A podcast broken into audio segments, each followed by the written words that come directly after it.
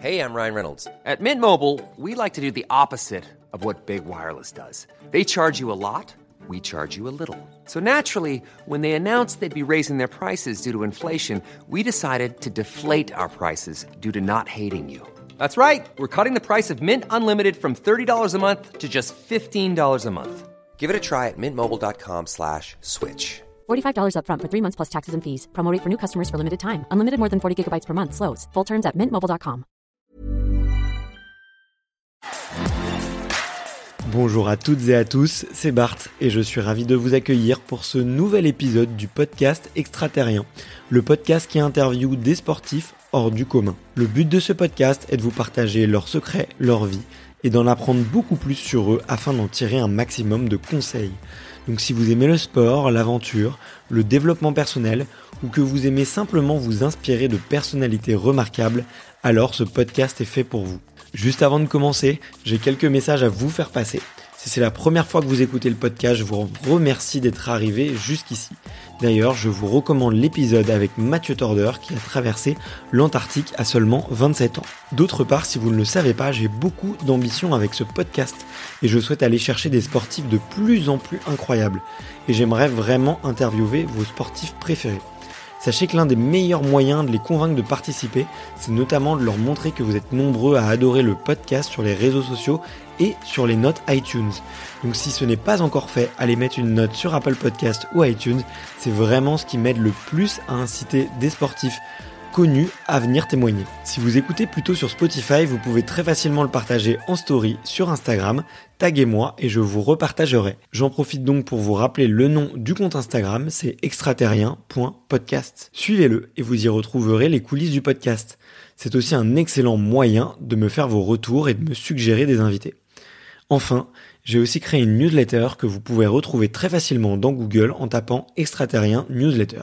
C'est le premier lien qui remonte. J'y partage des bons plans santé, matériel, préparation mentale, des livres, des documentaires qui m'ont beaucoup inspiré. Allez, je ne vous embête pas plus et je laisse place à mon invité du jour. Salut Jessica. Salut. Bah comment vas-tu aujourd'hui? Euh, bah écoute, je vais bien, il fait beau, euh, tout va bien, c'est mon jour de repos donc euh, je suis plutôt contente, je vais pas faire grand chose. Ah ok bah je ouais j'ai vu que tu t'entraînais hyper dur euh, en ce moment durant cette période de confinement. D'ailleurs euh, c'est pas pas trop dur pour toi ce ces deux mois euh, là on arrive à la fin c'est plutôt rassurant mais ça n'a pas été trop compliqué pour ta santé mentale et et pour pour ton entraînement? Euh, non, moi je l'ai plutôt bien vécu. Euh, bah, déjà pour deux raisons, c'est que j'ai personne dans mon, mon, entourage qui a été touché, donc euh, déjà ça fait un stress en moins. Et la deuxième chose, c'est que je pense que je fais partie des privilégiés puisque je suis chez mes parents, que j'ai une extension, donc je suis dans mon ancien petit studio de petite jeunette. on a un jardin, on Ici, on a un garage, et du matériel.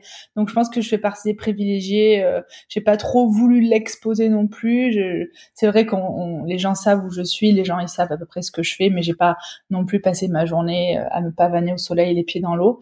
Mais euh, non, non, franchement, j'ai vraiment bien vécu. Ok, d'accord. Donc tu t'es refait ta, ta petite, euh, ton petit home gym, ta petite box à domicile, quoi. En, attendant, oui, en attendant, puisque du coup j'ai acheté une maison et euh, elle est en travaux. Enfin, les travaux ils étaient à l'arrêt, là ils sont en train de reprendre. Donc c'est vrai qu'en attendant, j'avais, euh, j'ai une box de CrossFit sur Avignon qui m'a prêté le matériel et du coup j'ai, instauré un, home gym dans le garage de mes parents. Ça leur a fait tout bizarre. mais, mais c'est trop cool. Je suis trop contente. C'est super. Enfin, c'est hyper appréciable en tout cas. Ok, ok, ok. Bon, bah génial. En tout cas, ça fait euh, ça fait plaisir de d'entendre que tu t'es adapté et qu'il y a des solutions et qu'on peut continuer à s'entraîner euh, à fond, même euh, même en cette période. Écoute, moi, je suis vraiment hyper heureux de de faire cette interview. Déjà parce que effectivement, je te suis sur les réseaux depuis un petit moment et aussi parce que bah, je pratique moi-même le CrossFit. C'est, on va dire, ma ma grande passion. Je pense des des deux trois dernières années. Euh, d'ailleurs, je fais un petit un petit bisou à mes copains de CrossFit Addict, de CrossFit Addict Original et de CrossFit Saint-Ouen. Ah ouais, euh, des, des, ancêtres. Ouais, exactement. Ouais, CrossFit Addict, c'est ouais, je crois que c'était la toute première à Paris, je crois. La toute première, exactement. C'est la toute première. Bah, salut les copains aussi. Ouais, bah écoute, ouais, je suis, je sais qu'il y en a quelques-uns qui vont écouter et là j'ai des souvenirs un petit peu en te le disant, des souvenirs un peu nostalgiques, euh, des fois de de cette petite box toute petite dans laquelle on était vraiment pas nombreux et dans laquelle il y avait une, une super ambiance. Donc donc voilà et bon maintenant c'est différent. Je m'entraîne à Saint-Ouen, c'est c'est grosse box avec du monde et des gens tout aussi cool. Euh, tu les connais d'ailleurs? Tu, les connais un peu Saint-Ouen? Euh, Pas du tout. Comment elle s'appelle? Elle s'appelle CrossFit Saint-Ouen? Non, elle s'appelle Ruroni. Ruroni CrossFit. Ah oui. Alors Ruroni, euh, oui, oui, je connais. Je ne suis jamais allée, mais je, j'ai déjà entendu parler. J'avais des amis qui étaient là-bas. Et euh, bah, après, je vois pas du tout aller, même si j'ai vécu pas très loin de Saint-Ouen. En plus, j'ai travaillé là-bas, donc. mais je connais pas du tout la boxe. Mais je sais que c'est une très grosse boxe. Ouais, elle est sympa. Elle est sympa. C'est un peu l'avantage de quand tu sors des, quand tu sors un peu de Paris ou des grandes villes et que tu vas plutôt te mettre euh, en banlieue aux alentours, c'est que tu tombes sur des vite sur des, très belles box et des des, des box assez grandes quoi. Mais elle est juste à côté de la mairie de Saint-Ouen, si jamais. D'accord. Ouais, c'est bon, je vois tout à fait. Voilà. Et euh, bah écoute, euh, écoute donc ouais, non, je suis je suis hyper heureux de, de pouvoir échanger pendant un petit moment avec toi. Mmh. Comme je te le disais, la, tradition sur le podcast, c'est de commencer par l'enfance. Et toi, tu as un parcours qui, qui m'intéresse d'autant plus. Euh, et du coup, bah, je voulais te demander quels sont tes premiers souvenirs de sport? Euh, mes, mes, tout premiers souvenirs de sport, euh, bah, c'est forcément le domaine de la gymnastique, c'est mon milieu. J'ai commencé, j'avais euh, j'avais 6 ans. Alors c'est vrai que mon tout premier souvenir en fait, c'est quand euh, ma mère voulait absolument que je fasse de la danse classique, et euh, donc j'ai j'ai fait six mois de danse classique, j'avais cinq ans. Et le problème, c'est que la prof de danse euh, était allée voir ma mère en disant mais Jessica, c'est pas possible. Elle enlève, elle enlève le tutu et elle arrête pas de faire des roues. Et Et la prof, elle lui avait dit, elle, Jessica, elle est, elle est pas du tout disciplinée, ça lui va pas du tout. Et, euh, et donc je me rappelle, ma mère, elle m'avait dit, non mais ça c'est pas possible, il te faut un cadre. Et donc on avait pensé à la gym et je me rappelle bah, du premier jour où je suis arrivée à la gym où c'était, je trouvais ça très strict, c'était très sévère. Tout le monde était en ligne, tout le monde était en juste au corps, les cheveux plaqués. Enfin c'est un petit peu comme la danse, mais euh, mais je suis pas non plus méga girly, tu vois. Donc euh, euh le côté, il y avait la gym où voilà, c'était, il y avait, euh, on travaillait sur la posture, la discipline, mais il y avait un côté un peu plus cool par rapport à la danse. Et donc ça, je me rappelle, ça m'avait vachement impressionné. Et ensuite, bah, une de mes premiers, une de mes premières compètes de gym, je me rappelle faire des équilibres et des roues sur la poutre. Et je voyais ma mère ultra fan et ultra fière de tout ce que je faisais. Et moi, j'étais toute contente parce que j'allais d'atelier en atelier comme un petit chimpanzé, je sautais de partout, j'étais trop contente. J'étais vraiment dans mon élément, quoi. J'avais vraiment découvert euh, le truc qui, qui, qui m'allait bien, quoi. Ok, d'accord. Malgré, euh, malgré la rigueur et malgré le, on va dire, euh, les méthodes un peu strictes, ça, ça t'a plu, le sport t'a plu, quoi? Oui, le sport m'a plu. Après, c'est vrai que moi, j'ai passé les tests, tu sais, pour rentrer en sport-études parce que j'avais vraiment les capacités, euh, euh, voilà, qui disaient, bah, Jessica, elle a les capacités physiques, mais le problème, c'est que euh, quand j'ai fait les tests, mes profs, ils disaient à ma mère, bah, Jessica, en fait, elle pourrait être nickel parce qu'elle a vraiment le corps, le physique et les qualités physiques, mais le problème, c'est qu'elle a pas la tête. Elle veut pas écouter, elle est tête en l'air, elle veut faire, elle en fait qu'à sa tête. Et le problème, c'est que bah, je, je, suis comme ça au quotidien. C'est, je, j'aime pas rentrer dans une case et, euh, et je pense que c'est pour ça que j'ai pas réussi à toucher, euh, tu vois, le haut niveau par exemple en gym, parce que j'étais pas assez disciplinée pour euh, écouter les ordres du matin au soir. moi, je, voilà, j'aime le sport, mais pas malheureusement pas au point d'avoir touché, tu vois, ce, ce milieu-là. Et je le regrette pas parce que j'aurais aimé, hein, bien évidemment, mais mais c'est pas grave parce qu'à côté de ça, j'ai fait beaucoup de choses et surtout, je me suis épanouie dans la gym. Ça vraiment, je me suis vraiment épanouie après. Ok. Et du coup, tu as fait, as fait sport-études, gym? J'ai fait un petit peu, euh, j'ai touché euh, au sport-études, euh, mais vraiment pas longtemps, je me rappelle plus, mais pas longtemps, mais surtout après ça, j'étais tous les jours au gymnase en fait, moi. Du matin, le matin j'étais au collège, je me rappelle, et après les après-midi j'étais à la gym, le soir jusqu'à 19h, 19h30, 20h, les week-ends j'étais au gymnase, les vacances scolaires c'était des stages, bah, souvent les week-ends il y avait des compètes, donc euh, j'avais quand même euh, voilà une, charge d'entraînement qui était conséquente, mais euh, mais c'est oui, oui, oui, mais c'était vraiment pas du haut niveau, quoi. J'étais pas parce qu'après moi j'ai j'ai aussi j'ai aussi touché à d'autres choses. J'ai fait du baseball. j'ai eu mon moment. J'ai eu mon moment d'adolescence où j'en avais marre de la gym, donc j'ai fait un an de baseball et après je suis revenue à la gym. Mais voilà, j'ai, je te dis, j'ai pas touché au haut niveau comme certaines de mes copines dans le CrossFit ou qui étaient du matin au soir dans le gymnase, quoi. Ok, d'accord, ouais. Et, et avec le recul, tu sais ce qui te plaisait tant dans la gym?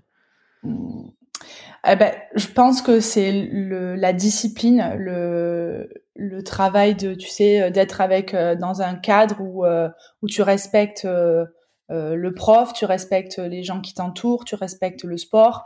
Euh, il y a une espèce de rigueur. J'ai appris, euh, j'ai appris que voilà, tu vois, ne serait-ce qu'un équilibre, bah c'est jamais parfait et que j'ai commencé à 5 ans et demi et que jusqu'à jusqu'à 20, 21 ans, je le travaillais tous les jours et c'était jamais parfait. Enfin, tu vois, cette espèce de rigueur qui m'a appris à me dire, bah, quand on veut quelque chose, on peut pas l'avoir tout de suite. Ça prend du temps. Donc ça, ça m'a plu. Et puis après, moi, j'ai créé des liens forcément, bah, tu sais, avec les copines de gym. Mmh. Euh, bah pour moi ça c'est important parce que ça m'a ça m'a j'ai eu un cadre de vie assez exceptionnel j'ai vachement été entourée de bonnes personnes de d'exemples tu vois donc et par mes copines parce qu'on était très liés et par mes profs de gym bah, qui m'ont euh, qui m'ont éduqué pour moi c'était un peu l'école de la vie quoi le, mon club de gym ouais. voilà Ok, bah c'est génial. J'imagine en plus ça doit rassurer peut-être les les parents qui nous écoutent et qui ont des, des enfants un peu dissipés ou un peu euh, un peu hyperactifs, parce que j'ai l'impression que. Ouais, je pense que c'est un, un, bon sport, tu vois. Euh, je l'ai toujours dit. J'ai toujours dit si demain j'ai des enfants ou quand euh, tu vois les gens me posent des questions, ouais, je sais pas quoi faire avec mes enfants. Ben moi, je, je me dis toujours, mais fais-leur faire un sport où on leur apprend, tu vois, la discipline, la rigueur, euh, l'esprit d'équipe aussi, parce qu'en gym, tu t'entraînes pas tout seul. Euh, c'est un sport qui est très difficile. Je sais qu'il y a plein d'autres sports et que tous les sports, euh, quand tu les fais à outrance, ils sont difficiles. Mais la gym, vraiment, c'est tu exploites tellement de qualités physiques chez toi. Il y a tellement, tu vois, c'est ne serait-ce que le côté artistique, la souplesse, la mobilité, la force, la puissance. Enfin, il y a tellement de facteurs que tu peux développer. Je trouve ça hyper intéressant. Ouais, avant de s'ennuyer, effectivement, il y a des choses à faire. Ouais, ça c'est clair. clair. Et, euh, et, trop cool. Et, euh, toi, ouais, tu t'avais pas spécialement envie de, toucher le haut niveau. Là, avec le avec le recul, tu te dis, tu ça te, ça te semble, on va dire, logique. Mais euh, pour une petite fille, c'était t'étais pas tenté quand même de de vouloir de vouloir, je sais pas, faire euh, peut-être comme des idoles ou, ou mmh. pouvoir euh, atteindre le, les, les, jeux ou peut-être des compétitions internationales? Euh, Alors oui, évidemment, quand j'étais petite, surtout que quand on me l'a mis en tête, quand on m'a dit bah tu, il faudrait que tu fasses les tests parce que tu as les qualités physiques pour y accéder. Bah moi je voulais forcément, j'avais dit à ma mère bah moi je veux bien, j'avais je crois que j'avais 8 ou 9 ans. Et puis ma mère ah, bah, elle me connaissait, elle me disait ben oui oui, ben on va faire les tests, on verra bien, mais le problème c'est que ben, j'étais trop indisciplinée en fait et euh, ça collait pas en fait avec mon personnage. Donc euh, j'ai eu des moments où je l'ai un petit peu mal vécu tu vois euh, j'en ai un petit peu voulu même à ma mère tu vois en lui disant bah t'aurais quand même dû insister parce que au final ça m'aurait peut-être apporté quelque chose en plus. Si j'aurais aimé franchement. Après j'ai jamais pensé tu vois au JO euh, non, faut pas, faut pas, faut pas déconner. Je pense que pas eu le niveau des JO. Après, ouais, tout ce qui est championnat de France, des choses comme ça, évidemment que c'était mon rêve de petite fille. Hein. Quand j'ai eu 5 ans, mon rêve c'était, bah moi, je veux faire de la compétition de haut niveau en gymnastique, évidemment. Puis moi, je, je m'y croyais. Hein. Tu sais, tu me mettais au sol avec la musique, euh, la choré. moi, je m'y croyais. Hein. Même si euh, je faisais une roulade avant, je m'y croyais vraiment à fond. Hein. Mais euh, oui, ça m'aurait plu euh, si demain, tu vois, j'ai un enfant et que mon enfant il veut faire de bah, du sport études ou du haut niveau, euh, je lui fermerai pas les portes. Peut-être que je le pousserai un peu, mais je forcerai jamais euh, parce que je sais ô combien c'est difficile, parce que je l'ai connu aussi un petit peu dans le CrossFit. Tu vois, j'ai eu un peu un petit peu comme une revanche puisque je me suis je me suis entraînée un peu comme des sportifs de haut niveau. Donc donc ben, tant pis. Voilà j'ai vécu tellement d'autres choses à côté que je peux pas dire que j'ai de regrets Ouais, ouais, je, je, vois ce que tu veux dire, mais euh, effectivement, il n'y a pas de regret. Et puis, euh, on a peut-être aussi des personnalités. Euh, mmh, je trouve que les personnalités des sportifs de haut niveau, c'est quand même généralement, effectivement, des gens qui arrivent à, à, être très très disciplinés ou qui sont très très bien encadrés. Et c'est très dur, je trouve, pour les parents de de devoir bah, faire pousser leurs enfants en fait dans les moments où ils en ont plus envie, quoi. C'est ça. Et euh, tu vois, bah là, j'en parlais récemment avec euh, avec euh, Perrine Lafont. Je sais pas si tu vois qui c'est. Ça me parle. C'est une, elle écoute, elle est championne olympique et plusieurs fois championne du monde de ski de boss et de ski freestyle. Et du coup, en fait, c'est la discipline où tu descends un champ de boss à super vite et puis au milieu tu as une énorme bosse et tu fais un double backflip et après tu as re plein de bosses et, et du coup donc Perrine elle est championne olympique et et en fait, elle a lu, enfin, on a discuté récemment de la, la biographie de André Agassi et André Agassi, euh, le joueur de tennis, donc qui a été numéro un mondial, qui a gagné, il me semble qu'il a gagné tous les grands chelems. Euh, Mais en fait, il détestait le tennis. Il détestait le ah tennis. C'est juste son père qui l'a poussé et, du coup, on en parlait. Euh, et c'est et on se disait qu'en tant que parent, c'était compliqué quand même de pousser son enfant sur des trucs qui dégoûtent. Après, voilà, moi, je, je sais que je suis pas du genre à être comme ça. Mais, mais évidemment que demain, si j'ai une petite fille ou un petit garçon, j'ai envie, tu vois, je me dis, oh là là, ça serait trop génial s'il avait une petite carrière dans un sport. Alors, si c'est la gym, encore plus, tu vois, parce que bah, pour moi, c'est vraiment mon pilier dans la vie. Ça m'a tellement apporté. Et puis, c'est surtout, ça m'a ouvert des portes de dingue au final. Alors que, tu sais, le, le secteur de la gym, bah, mine de rien, bah, c'est comme tous les sports, c'est des associations. Il n'y a pas d'avenir. Enfin, il n'y a pas, tu vois, en tant que ni, en tant qu'athlète ou en tant que coach, c'est très limité. C'est des associations, on gagne pas trop bien notre vie. Euh, voilà. À part rentrer à la fédération française, tu vois, euh, de gym ou de notre sport, mais là, il y a combien de places pour combien de demandes? Enfin. Mais, mais moi, je sais que ça, ça a été un sacré tremplin au final. Et quand je quand je vois ce que je fais aujourd'hui, je me dis, bah, je pense que c'est tout ça, c'est aussi grâce à à ce que j'ai fait en gym, quoi. Ouais.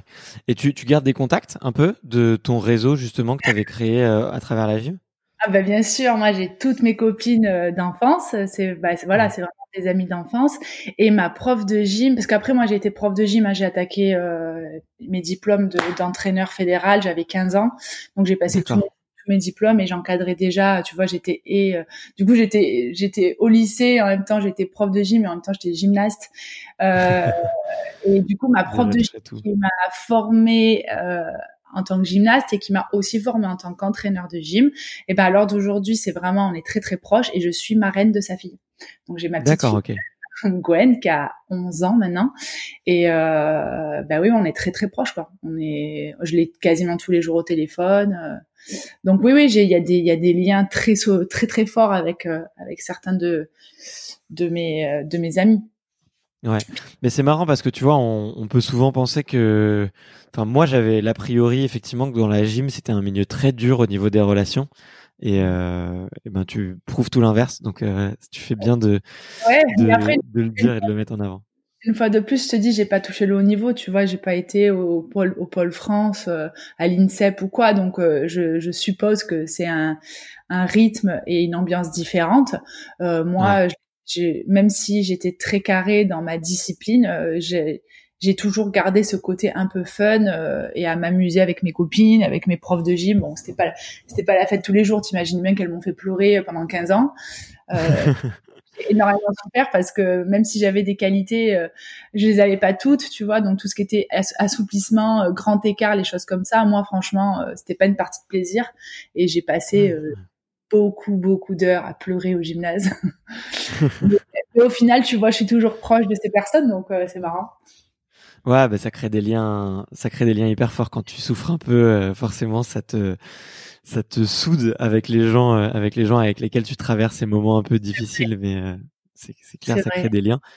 Mais c'est comme euh, au CrossFit. Hein. Moi, des fois, il y a des types, on se connaît pas. tu fais un WOD l'un à côté de l'autre et puis tu t'en baves ensemble pendant 30 minutes et, et à la fin, t'es es le meilleur ami du monde alors que une heure avant, tu te connaissais pas, quoi.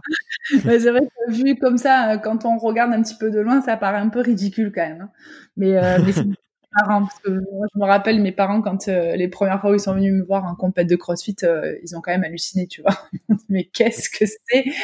Pourquoi vous criez Vous êtes torse nu, vous vous prenez dans les bras à la fin d'un entraînement où vous avez clairement souffert? Enfin, c'est marrant. Mais ouais, ouais c'est particulier aussi. bon, on y, on y, reviendra un tout petit peu plus tard, mais euh, j'aimerais juste un peu terminer sur le sur ton ton parcours et, et un peu la façon dont tu as quitté la, la gym peut-être ou tu as changé de sport. Euh, du coup, tu disais que tu étais devenu entraîneur à l'âge de 15 ans.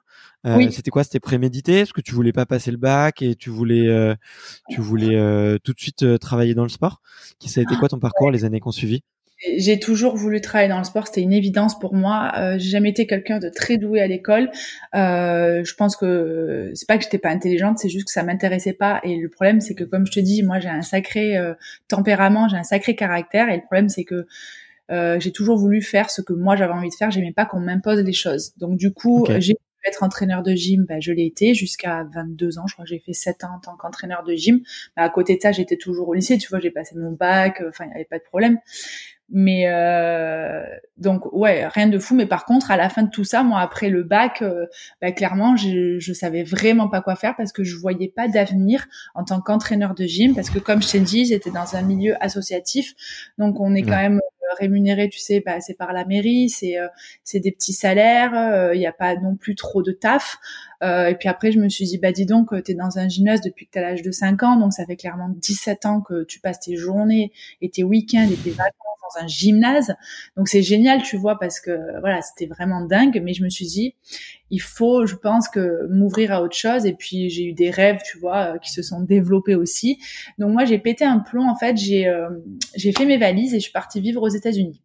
Donc j'ai complètement abandonné euh, mon métier d'entraîneur de gym, j'ai abandonné mes études, j'ai arrêté la gym. Euh, cette même année, tu vois, c'est bizarre, mon gymnase de cœur a brûlé. Donc tu vois, c'est c'est fou. Ça, ah ça m'a ouais, euh, ça m'a ça m'a vraiment ça m'a tué euh, le cœur quoi. Ça a été horrible.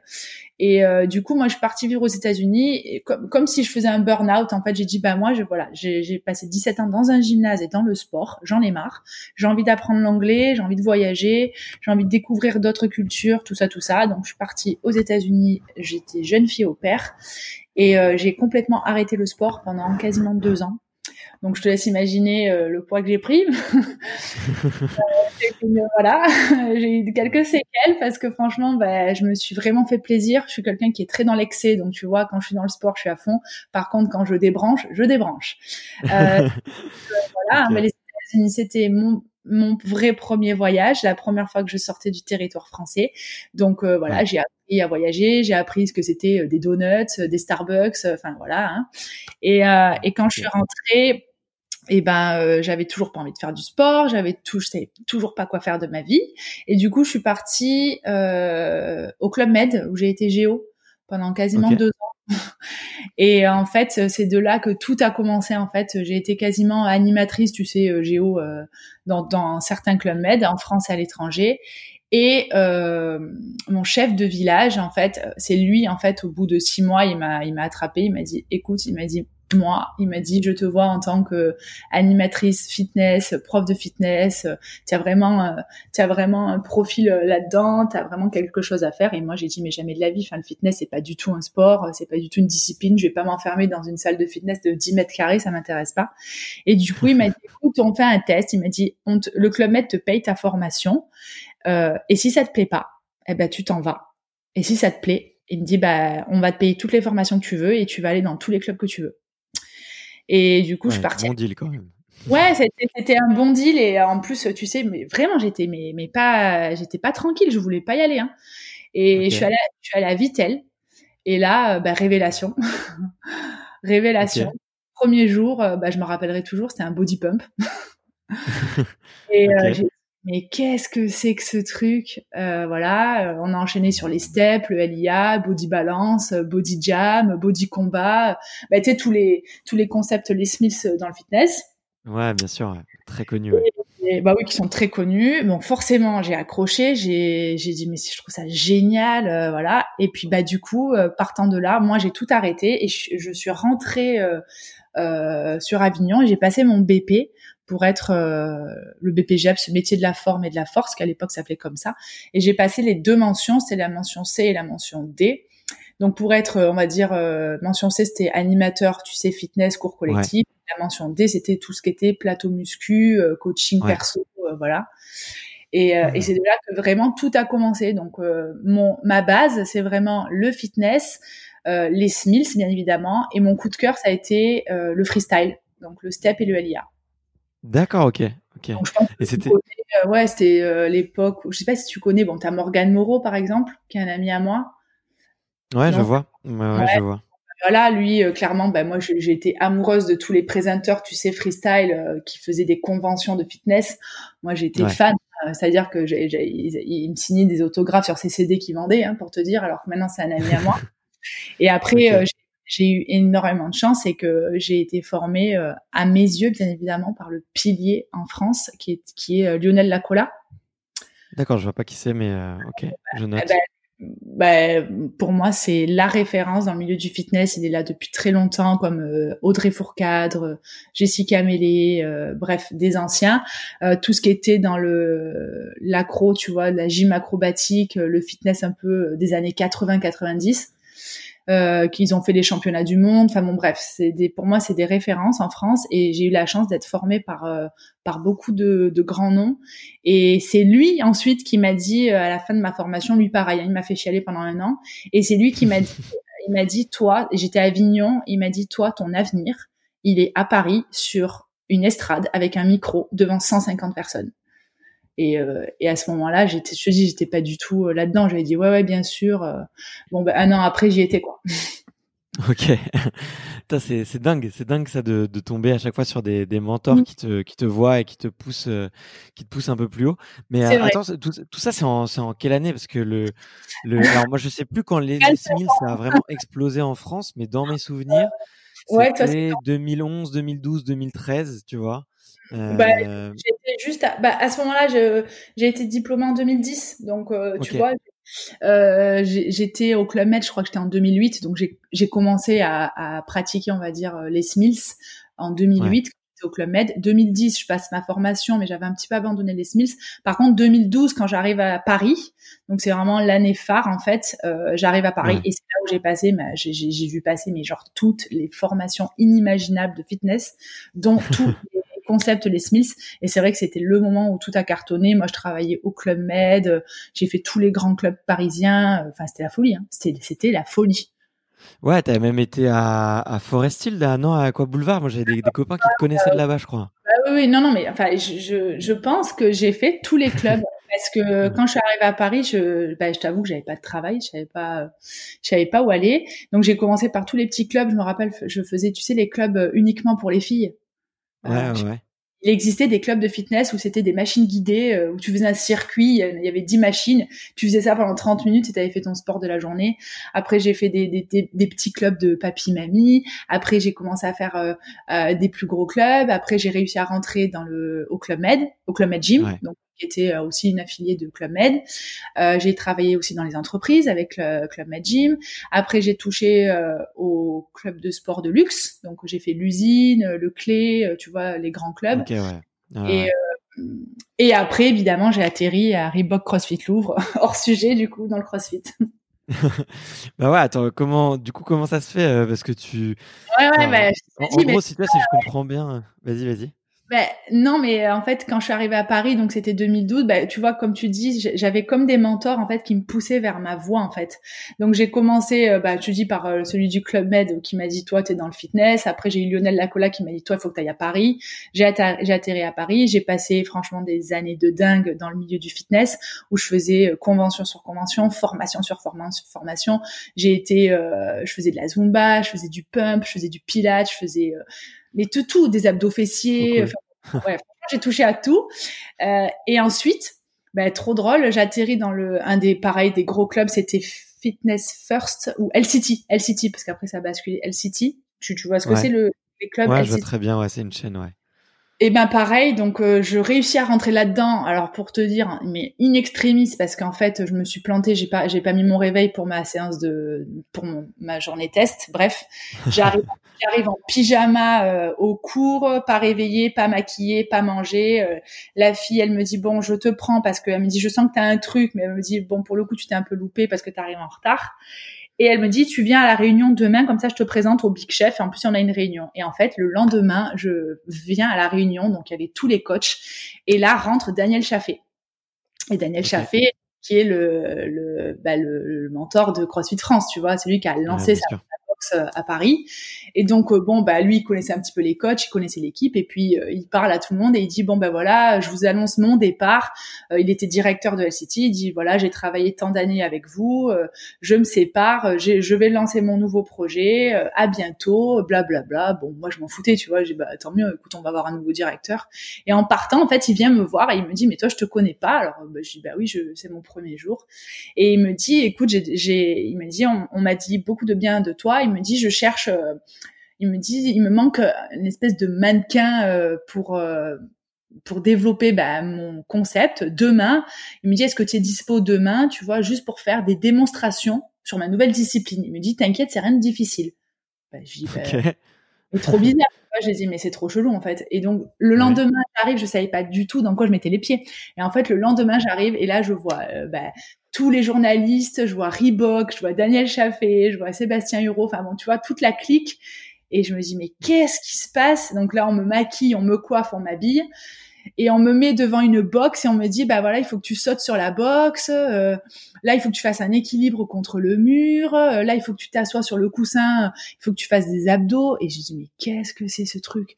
Et j'étais avec euh, des gens un petit peu connus de la, dans la télé tu vois pour parce que ça allait passer dans les émissions. Et moi j'étais juste un modèle tu vois et donc, bah, je bouge, je bouge, je bouge. Et à la fin de ça, euh, bah, Daniel, il me dit, écoute, on a plusieurs événements avec des journalistes et tout. Si ça te dit, vu que tu bouges bien, en plus, tu as un passé de gymnaste. Euh, bah, je dis, bah oui. Et puis, il me dit, t'inquiète, euh, on prend tout en charge. Moi, à l'époque, je travaillais pas beaucoup, tu vois. Donc, j'ai accepté. Et ça a commencé comme ça. Donc c'est là qu'il m'a dit bah écoute moi je monte une box de CrossFit donc il m'explique un peu le projet et je t'avoue qu'à ce moment-là je lui dans ma tête je me suis dit mais qu'est-ce que c'est que ce truc? Mais n'importe quoi. Enfin, ça va pas marcher. C'est c'est n'importe quoi son truc. Je vais pas soulever des poids. Euh, ça m'intéresse pas. Donc j'ai laissé passer un petit peu de temps et puis euh, je crois que l'année d'après j'ai j'ai atterri dans l'équipe quoi. Ok. Et tu sais ce qui t'a ce qui t'a fait craquer quand même? Parce que tu vois quand tu viens du monde d'un peu du, du plutôt de les Mills et du coaching en, en salle, tu vois, comme tu l'as dit sur une estrade avec un micro, euh, tu vois, c'est un peu bon, bah, c'est un univers où effectivement, bon, les gens, euh, t'as beaucoup de gens qui sont là pour pour euh, garder la forme. Euh, c'est c'est assez convivial, tu vois. Euh, la, la, première fois dans une séance de CrossFit, c'est une toute autre ambiance, tu vois. Qu'est-ce qui ah oui, je confirme. euh, qu'est-ce qui t'a attiré? Il s'est passé plusieurs choses. Le truc, c'est que quand je suis arrivée dans le CrossFit, euh, en fait, je voulais, je voulais me rajouter une formation, tu vois, me disant, ben voilà, euh, je fais pas mal de choses. Euh, je trouvais ça génial. J'étais, voilà, j'étais, j'étais jeune, j'étais dynamique, j'étais ultra motivée. Je voulais juste me rajouter en fait une formation. C'était un peu le truc tendance sur Paris. Donc je leur ai dit, écoutez, moi, je veux bien venir avec vous. Par contre, je vous préviens, je dis, moi, je soulève pas de barre il est hors de question que je m'amuse à faire de l'haltérophilie, euh, que je me foute en mini short ou que je me foute en brassière euh, torse nu euh, tu vois. Mais moi dans ma tête c'était clair. Et donc ils me disent oui, pas de souci. à l'époque donc j'étais à fond dans le fitness. En plus je passais beaucoup de tu sais de de formation pour pour évoluer chez les Smiths. Moi, mon, mon rêve absolu c'était vraiment d'être d'être trainer les Smiths quoi. Ouais. Et donc euh, je commence à faire les WOD et en fait ce qui s'est passé c'est j'étais assistante coach au Louvre et euh, ça passait pas très très bien avec les adhérents. Euh, je, je m'en suis jamais cachée. J'avais du mal à me faire respecter parce que les adhérents ils arrêtaient pas de dire non mais Jessica c'est une animatrice c'est pas du tout une coach elle sait pas faire de snatch elle sait pas enfin tu vois elle sait rien faire elle est là elle met la musique à fond bref j'avais pas une très bonne réputation et en fait à partant de là mon, le, responsable et Daniel, en fait, ils m'ont attrapé, ils m'ont dit, bah, le truc, c'est que si tu veux continuer, il faut que tu sois crédible et il faudrait que tu te mettes un peu plus à la pratique et que tu montres que tu t'intéresses vraiment à ça, en fait. Et j'ai dit, bon, ok, j'ai commencé à faire euh, pas mal de WOD euh, et j'ai passé des jours et des heures et des heures et des heures et des heures avec un PVC pour pratiquer le snatch, pour pratiquer, parce que je comprenais rien. Euh, je savais pas faire de, je savais pas faire de back squat parce que j'avais pas, je sais pas que j'avais pas la mobilité, mais en body pump, tu sais à quoi ressemble le squat. Euh, donc du coup, si tu veux, j'avais vraiment pas les, les bons outils, les bonnes méthodes et pas le bon discours euh, comme j'ai aujourd'hui. Et là, en fait, j'ai basculé. Je me suis dit, waouh, mais en fait, c'est dingue ce, cette, ce concept c'est là où j'ai appris, tu vois, je me suis dit, mais je trouve ça dingue. Donc la manière de coacher était différente, la manière de bouger était différente, tout était différent. Et du coup, ça m'a vachement attirée. Et c'est là que j'ai commencé à me détacher du fitness parce que je me suis dit, mais en fait, j'avais remarqué qu'à ce moment-là, je mettais pas les gens euh, dans le fitness en bonne santé en fait. Parce qu'il faut savoir que dans le fitness, euh, quand tu es un grand fan de body pump, tu te tapes six body pump dans la semaine. Ouais. Et euh, c'est comme tout, ça peut être dangereux. Moi, je faisais 5-6 euh, body attack dans la semaine. Je peux t'assurer que quand tu fais des body attack, pendant une heure, tu n'arrêtes pas de sauter euh, comme un taré en train de faire des squat jump, des tuck jump et des fentes plio. J'avais les genoux en compote, quoi. Ah, c'est clair. donc du coup, j'ai je me suis dit, mais il y a, y a un malaise entre ce que je fais et finalement ce, ce qu'on propose, tu vois. Et je me suis dit, putain, en fait, ça marche. Donc j'ai commencé à avoir des résultats sur moi déjà. Le fait de pratiquer du CrossFit, le fait de l'enseigner, j'ai commencé à me poser, à me canaliser, à me former différemment sur le coaching, etc. Et euh, c'est là que j'ai commencé vraiment à me détacher. Après, on m'a demandé aussi de faire un choix. Donc ça, ça a été une période qui était très difficile parce qu'on m'a demandé de choisir entre le CrossFit et le fitness. Après, bah, c'est vrai que je me suis dit bon bah si j'ai envie d'avoir un avenir dans le CrossFit, euh, eh ben il faut que je me détache de tout ça. Donc euh, j'ai arrêté. Ça ça a pas été difficile parce que je pense j'ai quand même tenu 6 ou 7 ans, tu vois, dans le fitness. Donc euh, j'en avais un petit peu marre de me taper des cours de 9 heures du matin à 22 heures le soir euh, sur une estrade en train de sauter de partout avec des gens qui te gueulent dessus et qui passent leur temps à se regarder devant un miroir. et du coup, j'ai basculé dans le CrossFit. Et puis, euh, malheureusement, les Open sont arrivés. Euh, les premières qualifs, je me rappelle de, des petites compètes arrivées. Et il manquait, euh, bah, il manquait une fille. Après, on m'a dit ouais, viens. Et j'ai dit non, non, non, non, non. Moi, si je tombe là-dedans, c'est mort, les gars. Bon, bah, ça a pas loupé. Hein. J'ai commencé à tester. mes premiers résultats étaient pas mal. Et là, c'était mort. J'ai commencé à vouloir rentrer dans la compète, quoi. Ok. Euh, un peu, euh, c'était pas voulu. Je voulais pas. Hein. Je je voulais pas faire d'haltérophilie. Je voulais pas faire de compète. Et je me retrouve six ans après à faire que ça.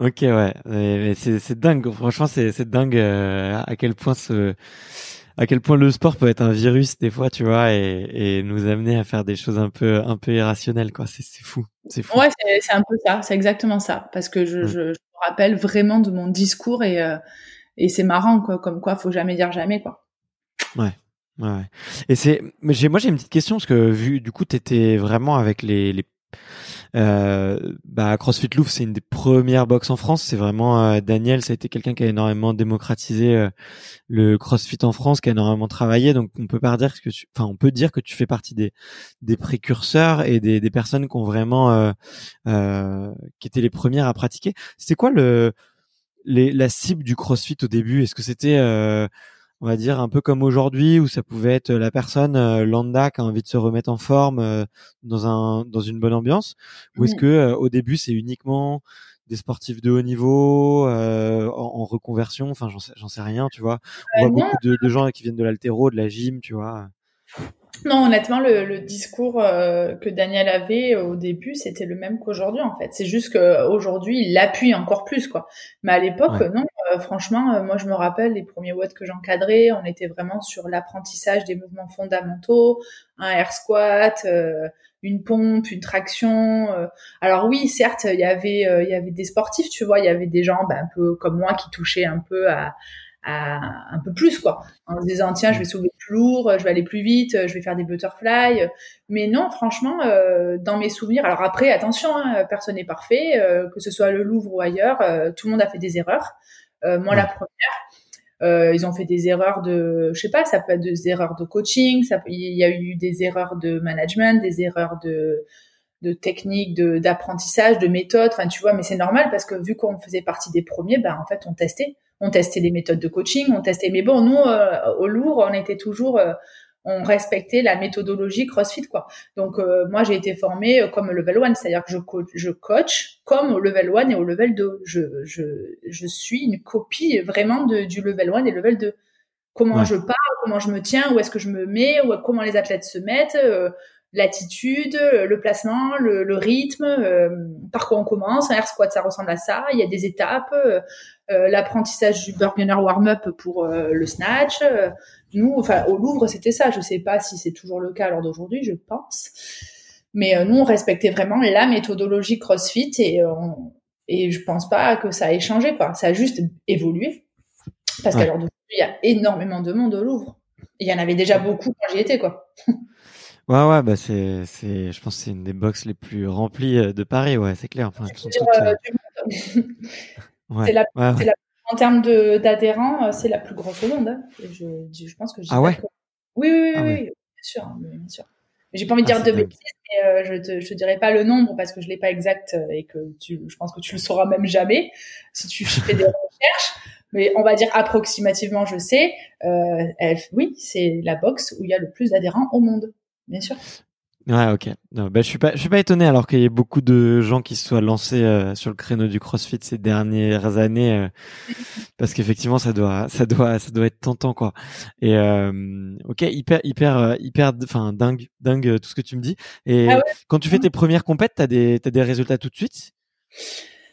Euh, alors, ma, ma vraie, vraie, vraie toute première compète, c'était n'importe quoi, il y en a, il y en a qui s'en souviendront, c'est une compète, je crois, en Angleterre, euh, dans euh, une organisation euh, très, très mal gérée, on est dans un champ, on dort dans des tentes dehors, il y a, enfin, bon, c'était n'importe quoi. Et ouais, je pense que déjà, je commence à me... Il fallait faire des DU dans un champ, quoi, tu vois, donc c'était n'importe quoi. Euh, déjà là, ouais, il y avait des trucs que je connaissais pas et que bah, finalement euh, 3, 2, 1 go, je me suis rendu compte que je maîtrisais. Et en fait, juste après ça, il y a eu, c'est vrai, les qualifs des French. Et à l'époque, les French, c'était déjà une très grosse compétition. Et mon coach, euh, à l'époque, était le, le, head coach du Louvre, me dit, oui, euh, tu devrais faire la, la qualif et tout. Mais j'ai dit, mais attends, mais ça va pas ou quoi? Et l'année d'avant, attention, j'étais juge. Hein. J'étais juge, c'était l'année où Sarah Sigmundsdottir gagnait. Donc moi, j'étais moi, j'étais juge, j'avais participé en tant que en tant que juge dans l'organisation, tu vois, bénévole en fait. Et euh, donc du coup, mon coach me dit ouais, j'aimerais bien que tu participes et tout. Je dis mais t'es malade ou quoi? Je vais jamais, euh, mais je vais jamais y accéder. Et en fait, euh, je crois qu'ils en prenaient 40 et je me suis retrouvée genre 15e ou 16e, je sais plus. Donc du coup, bah, me voilà euh, pour ma vraie première compète au French en individuel. Euh, je crois que c'était 2015, je sais plus 2014, 2015. du coup, je fais venir mes parents, tu vois, et ma mère elle me dit mais qu'est-ce que c'est ça encore? Elle me dit comment ça tu? Elle me dit t'as 30 ans, tu reprends les compètes? J'ai dit bah écoute viens, tu verras, euh, c'est fun et tout. Ma mère savait pas du tout ce que c'était, mais pas du tout. Ma mère a, a peur des poids, elle a peur de, de l'altéro. Et bref, elle arrive, il y avait mon oncle, ma tante euh, et mes parents. Et en fait, bah, franchement, je pense que c'est une de mes meilleures compètes. C'était ma toute première. Je, pense que je faisais partie des seules Françaises à participer. On devait être deux ou trois. Et genre, je crois que je suis allée jusqu'à la demi-finale. Ouais, c'est ça. Je suis allée jusqu'à la demi-finale. C'était l'époque où il y avait, bah, il y avait les journalistes, il y avait l'équipe. Euh, enfin voilà, c'était, c'était un peu le buzz, quoi. Et, et je me rappelle, il y avait, bah, tu vois, le, la demi-finale, c'était un ladder au snatch. et la, la première barre, elle était genre à 45 et mon max était 48, quoi, tu vois. ok, ouais. c'est sûr que là, quand tu dis ladder snatch, ça commence à 45, tu te dis, mais c'est ridicule, le niveau, il était bas. Ben oui, le niveau, il était bas, mais pour moi, déjà, c'était trop haut, quoi. Donc, ça faisait 45, 50, 55, je crois que ça faisait, ça finissait à 65 ou 70, qui clairement, aujourd'hui, être la première barre dans ladder, tu vois ce que je veux dire, chez les filles. Ouais, c'est carrément, ouais, c'est possible. c'est possible. Mais en stress, mais en stress. Je me suis dit, mais attends, mais, j'étais en panique, quoi. Alors, il y avait des DU à faire au milieu, euh, et du coup, bah, j'étais la seule française en demi-finale, tu vois. Donc, je passe la première barre 45 en power snatch. Je ne pas faire la différence entre le power et le squat snatch, quoi. Et en fait, deuxième bah, c'était 50, donc je la, je la réussis. Donc euh, moi j'étais euphorique, quoi. Tu vois, je me suis dit voilà trop bien, je fais un snatch à 50. Et je crois qu'après il y avait 55 et, euh, et je pense que là j'ai dû passer les six, six, dernières minutes à faire des fails quoi. Et euh, c'était drôle parce que ben, je me rappelle il y avait Carmen Bosman, enfin tu vois il y avait des, il y avait quand même des grands noms quoi. Et elles, elles avaient, elles avaient toutes terminé. Moi j'étais la dernière, euh, j'étais toute seule, il y avait tout le public pour moi. et je me suis devant ma barre et je me suis trop énervée. Je me suis dit mais ça m'énerve parce que parce qu'en fait je me suis dit mais je sais que je peux le faire, c'est juste que je sais pas comment en fait. Ouais. Ça faisait, ça devait faire six mois que je, que je faisais du crossfit, quoi. Donc euh, ouais, ça c'est ma première vraie compète. Je me rappelle, il y avait des muscle up. Je crois qu'à l'époque, j'en faisais que deux d'affilée sur les anneaux, et il y en avait cinq à faire. Je crois que je, le jour de la compète, j'ai réussi à faire les cinq d'affilée. Enfin, tu vois, c'est des, c'est des beaux souvenirs. C'est. Euh... Ouais, t'es au début, t'es en pleine progression et tu t'éclates quoi. J'ai pas brillé, tu vois, mais euh, mais j'ai tout fait, tu vois. J'étais contente. Je me suis dit waouh. Je me rappelle, il y avait des pistoles, donc euh, bah, j'en avais jamais fait. Il y avait des pull-ups, donc c'était mes tout premiers butterfly, donc j'étais toute contente parce que c'était un WOD où j'avais fini dans le top 5, je crois, euh, parce que je découvrais la méthode butterfly. Donc euh, bah, vu qu'avec mon passé de gymnaste, ça s'est enclenché assez facilement. Ouais. Et, et voilà, ça m'a créé des beaux souvenirs. Ma mère, elle était hystérique, elle était à fond, elle gueulait de partout, elle courait avec moi pour nous pour me filmer. Enfin, c'était n'importe quoi. Et du coup, euh, bah, partant de là, j'ai dit bon bah allez c'est parti, l'année prochaine je veux faire la finale des French. Donc je me suis préparée euh, comme une folle pendant un an et l'année d'après j'ai réussi à faire la finale des French. Donc voilà. Ok. Ah génial, génial. Ouais. et tu te dis à ce moment-là qu'il y a une opportunité pour faire une carrière de haut niveau dans, dans le CrossFit? Non, bah non, pas du tout, parce que déjà je savais pas qu'il y avait, tu vois, des pseudo carrières. Je t'avoue qu'à l'époque, euh, je, c'est pas que je m'intéressais pas, mais je, je regardais pas trop en fait, tu vois. Je savais pas qu'il y avait des histoires de games, de regionals. Je connaissais pas trop en fait, tu vois. Je, juste, je débarquais euh, là-dedans, je sortais du fitness.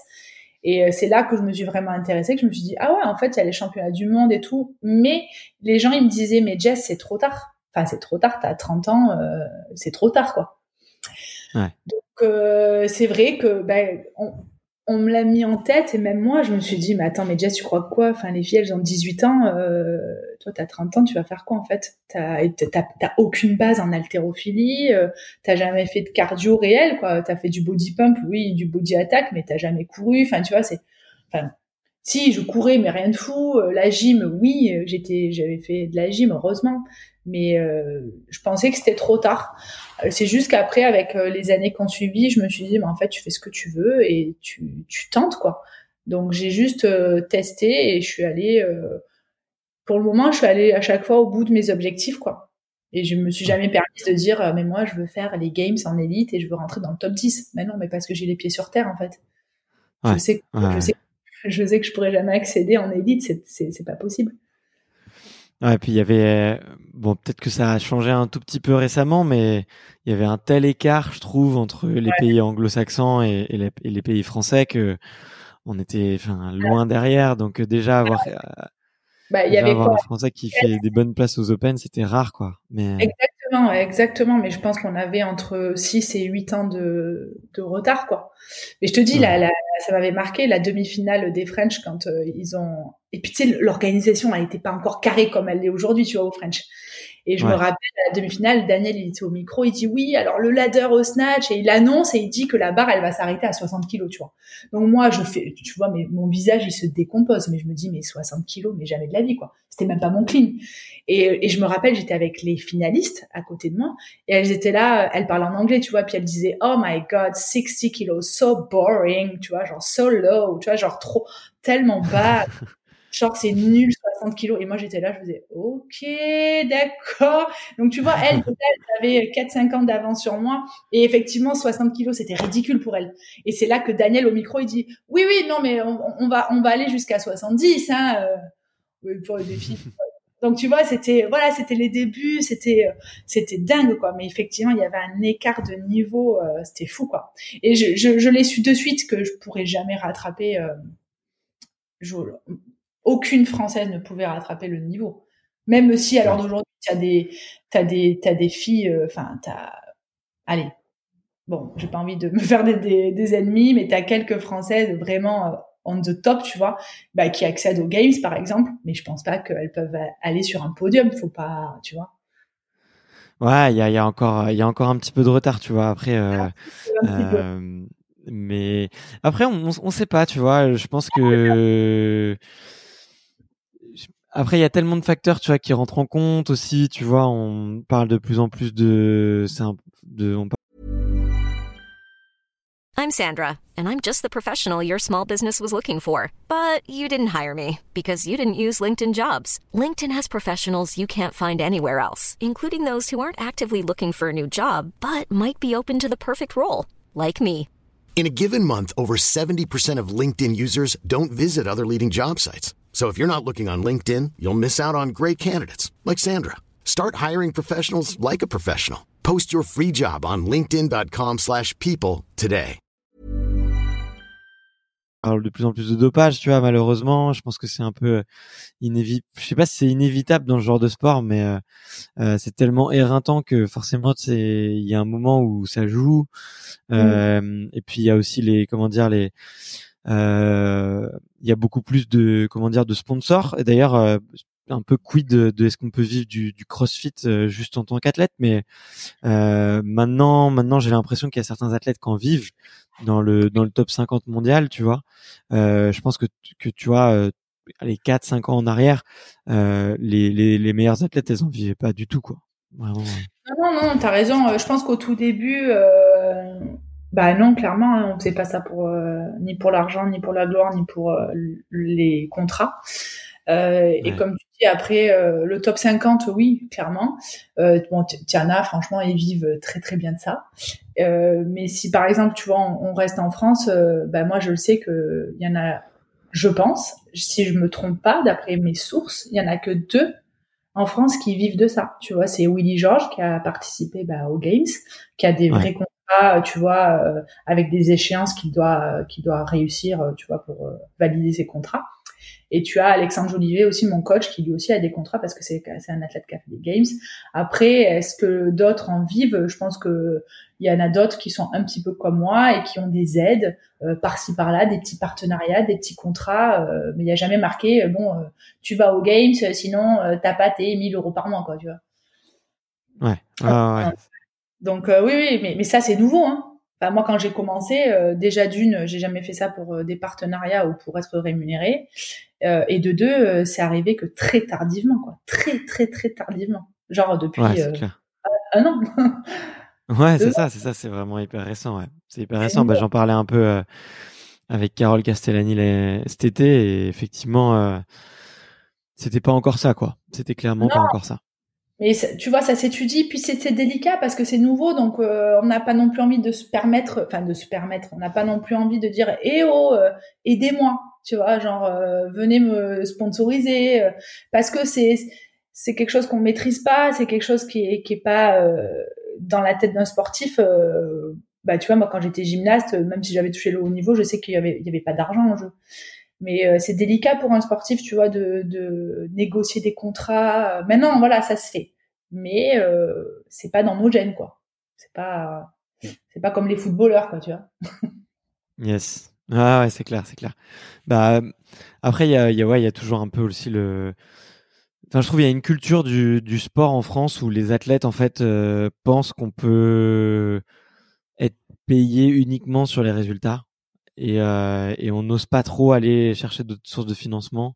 Mmh. Et je pense que c'est une mentalité qui doit changer et je pense que ça, c'est un, ça doit arriver dans tous les sports, quoi. Je pense que d'aller euh, entre guillemets euh, demander en fait?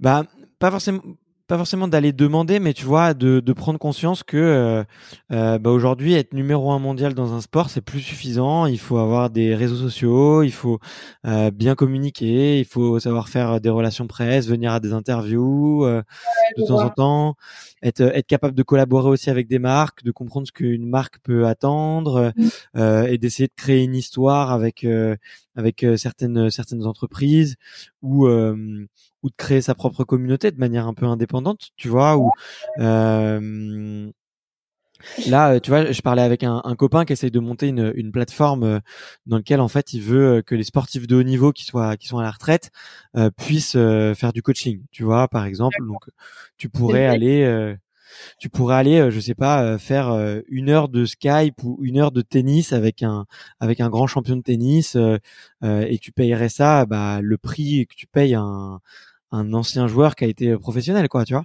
Et, mmh. euh, et il me disait que ouais, les, les sportifs de haut niveau étaient euh, euh, avaient pas trop envie de de, de faire ce cet exercice-là, de fixer un prix, de devoir se vendre, et qu'ils avaient qu'ils avaient un peu peur, quoi. Alors pas forcément un mindset entrepreneur. Oui, bah, je pense que c'est ça aussi. C'est comme tu dis, le mindset entrepreneur, il est délicat, surtout en France. C'est pas quelque chose qu'on a euh, qui est inné chez nous. C'est pas comme les Américains ou euh, dans d'autres pays où c'est complètement inné de, de, de, se développer et de, tu vois, d'avancer, d'avoir des projets, même quand on est jeune. Nous, c'est pas. Donc oui, il faut que ça change. Mais moi, je me suis jamais permise, tu vois, de demander des contrats, des, sponsors, des partenariats, euh, parce que ben voilà, c'est pas dans ma culture. Euh. mais après, ouais, comme tu dis, je pense que si on veut que notre sport, en tout cas, évolue et dans le bon sens, il faut, il faut quand même faire la part des choses entre, bah, il y a des athlètes, tu vois, qui, ouais, je pense à Sabrina Caron qui, qui a été première française et qui donc a sa place pour les games je sais le travail euh, que ça demande pour accéder à ça. Euh, je comprends pas, tu vois, qu'elle ait pas plus d'aide. Je comprends pas. Et ce qui, ce qui m'énerve un peu, c'est que, mais ça, c'est dans tous les sports, c'est que c'est une fois que tu as des vrais résultats qu'on commence à s'intéresser à toi. Ouais, et pas avant en amont, quoi. Et ça, ça m'énerve un peu. Voilà. Donc, euh, mmh. évidemment, je te dis ça parce que bah, j'ai des exemples et que je connais des cas. Et franchement, ça m'énerve un peu qu'il y ait des grandes marques qui, ah, ah oui, c'est vrai, tiens, euh, ah ben tiens, maintenant tu m'intéresses. Bah non, en mm. fait, euh, ça fait euh, ça fait six ans que je suis là en fait. Ça fait six ans que je bosse comme une conne en fait et euh, et qu'il y a personne qui m'aide et que et, là ah, là maintenant parce que je vais atterrir au CrossFit Games, tu veux montrer le bout de ton nez, tu veux que je porte un petit t-shirt? Ouais. Donc voilà, tu vois, c'est des, des, moi après voilà, moi mon mon, mon mode de fonctionnement c'est plutôt de de d'être complètement indépendante de tout ça et et justement de me valoriser toute seule en fait et de me débrouiller toute seule comme une grande. Et tant mieux si après il y a des gens qui veulent m'aider, euh, mais sinon euh, je me débrouille quoi. Ouais. Bah, D'ailleurs, euh, bah, tu fais une transition parfaite sur euh, un peu les, les, sujets que, que je voulais aborder avec toi. Euh, toi, du coup, tu as quitté CrossFit Loop pour monter ta propre euh, box à Aubagne. Il fut un temps, parce que tu m'as dit que tu avais arrêté. Est-ce que tu peux me raconter un petit peu cette aventure et, et pourquoi est-ce que tu pourquoi est-ce que as voulu avoir ta box déjà? Alors, dans, dans l'ordre, c'est, je pense que déjà j'étais sur Paris, je commençais un petit peu à tourner en rond. Euh, moi, je voulais évoluer parce que je pense que c'est dans mon tempérament, c'est dans mon caractère de, d'entreprendre des choses. Et euh, j'appartenais à un groupe, j'appartenais à une entreprise. Tu vois ce que je veux dire? J'étais sous des ordres, sous des ordres de quelqu'un qui est, pas n'importe qui. Euh, bah, attention, j'ai appris des tas de choses euh, sur le management, sur euh, la communication, le marketing, le coaching. Donc voilà, j'ai, on m'a aidé à me développer, mais j'ai eu un moment donné où j'ai voulu voler de mes propres ailes, euh, et ça a été compliqué, que ce soit au Louvre ou ailleurs sur Paris, de se développer parce que bah, il y a quand même des gros investisseurs à Paris, il y a des gros noms, il y a des grosses boîtes et du coup bah toi t'es là, t'es une fille, euh, t'as tes idées mais t'as pas, tu vois, t'es personne en fait. Donc euh, ça a été compliqué. Je me suis dit bah putain, euh, moi j'ai envie de, de j'ai envie de développer des choses toute seule et il n'y a pas vraiment quelqu'un qui m'aide parce que bah parce que je suis une fille, parce que j'ai une grande gueule, euh, voilà. Donc j'ai eu la chance à ce moment-là euh, de rencontrer quelqu'un qui était donc sur Aubagne et qui m'a dit j'ai un projet, est-ce que tu veux t'associer avec moi? Euh, C'est d'ouvrir une box du coup dans le sud de la France. Tu serais à une heure de chez toi, euh, tu serais au soleil, tu ferais ce que tu veux, tu serais la responsable, blablabla. Bla, bla, bla, Et donc j'ai sauté sur l'opportunité. Donc ça a été la plus grande, une de mes plus grandes transitions. C'est comme l'année où je suis arrivée à Paris, tu vois, bim, allez hop, on change complètement de vie. Et, euh, je me rappelle, euh, j'ai déménagé le lendemain de mes derniers French à Paris.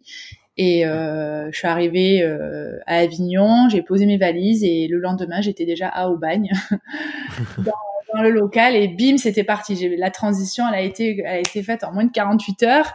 Alors, les gens ne le savent pas, mais j'ai fait quand même plusieurs allers-retours entre temps sans le dire à personne, en fait, pour voir la, pour discuter avec l'associé de, voilà, qu'est-ce qu'on allait mmh faire, allait mettre en place. Je voulais, il voulait qu'on mette mon image euh, en avant, qu'on mette mes idées. Moi, ça me convenait. Bref, blablabla.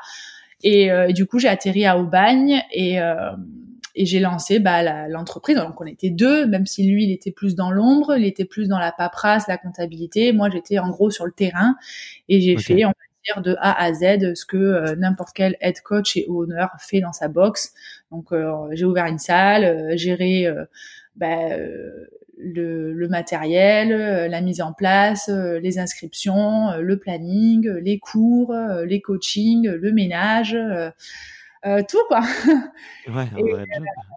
Ouais, un vrai job. Là, pour le coup, tu vois, j'étais en plein dedans. J'étais là, j'ai dit ah ouais, d'accord. alors je savais, je savais que ça allait pas être facile, tu vois, mais en fait, j'étais bah, comme une enfant. Je me suis dit, ouais, mais c'est trop bien, quoi. C'est genre, c'est un peu à moi, quoi. je fais ce que je veux, je peux m'exprimer, je peux donner mon avis, je peux mettre en place ma méthode, mon, mon savoir, je peux partager des choses.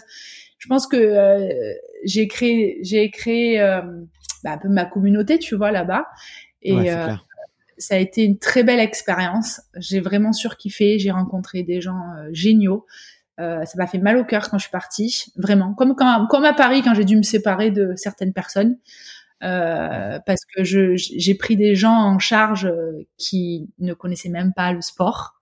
Ils sont vraiment passés là par hasard, tu vois, parce que la, la salle, elle était juste dans un endroit magique qui était en plein milieu euh, d'un grand rond-point, en fait, dans une grande zone commerciale. Donc, on voyait que ça. Hein. Donc, on avait vraiment mis en avant, tu vois, le côté communication, mais et, mais j'ai pas fait de communication autour. C'est-à-dire j'ai pas fait de mail, j'ai pas fait de, de prospectus. C'est juste que t'arrivais dans ce, cette zone commerciale où il y avait des milliers et des milliers de passages quotidiens et tu voyais cette grande affiche CrossFit au bagne, une grande baie vitrée, des gens qui couraient de partout, euh, des kettlebells roses, jaunes, bleus. Euh, euh, et, puis, surtout moi qui étais là, musique à fond, poum poum short, les couettes, tu vois, et sur, les gens ils disaient qu'est-ce que c'est quoi? Et voilà, c'était une belle aventure. Et, euh, et deux ans après, bah, j'ai arrêté. Ok, et tu peux, tu peux en parler encore ou c'est quelque chose un peu euh, encore douloureux et puis peut-être que non, non. C'est, euh, je, je, pensais sincèrement que ça allait durer plus longtemps. Euh, c'est juste que on a eu des, des divergences, tu vois. On n'était pas d'accord sur euh, sur l'évolution de, de la boîte. En fait, j'avais mes idées, il avait les siennes. Ça ça, ça collait pas en fait. Si tu veux, moi, le, le message que j'avais envie de donner ne collait pas au sien. Et euh, j'ai commencé à être un peu comme à la fin où j'étais au Louvre, tu sais, euh, ça se voyait que j'étais pas heureuse en fait.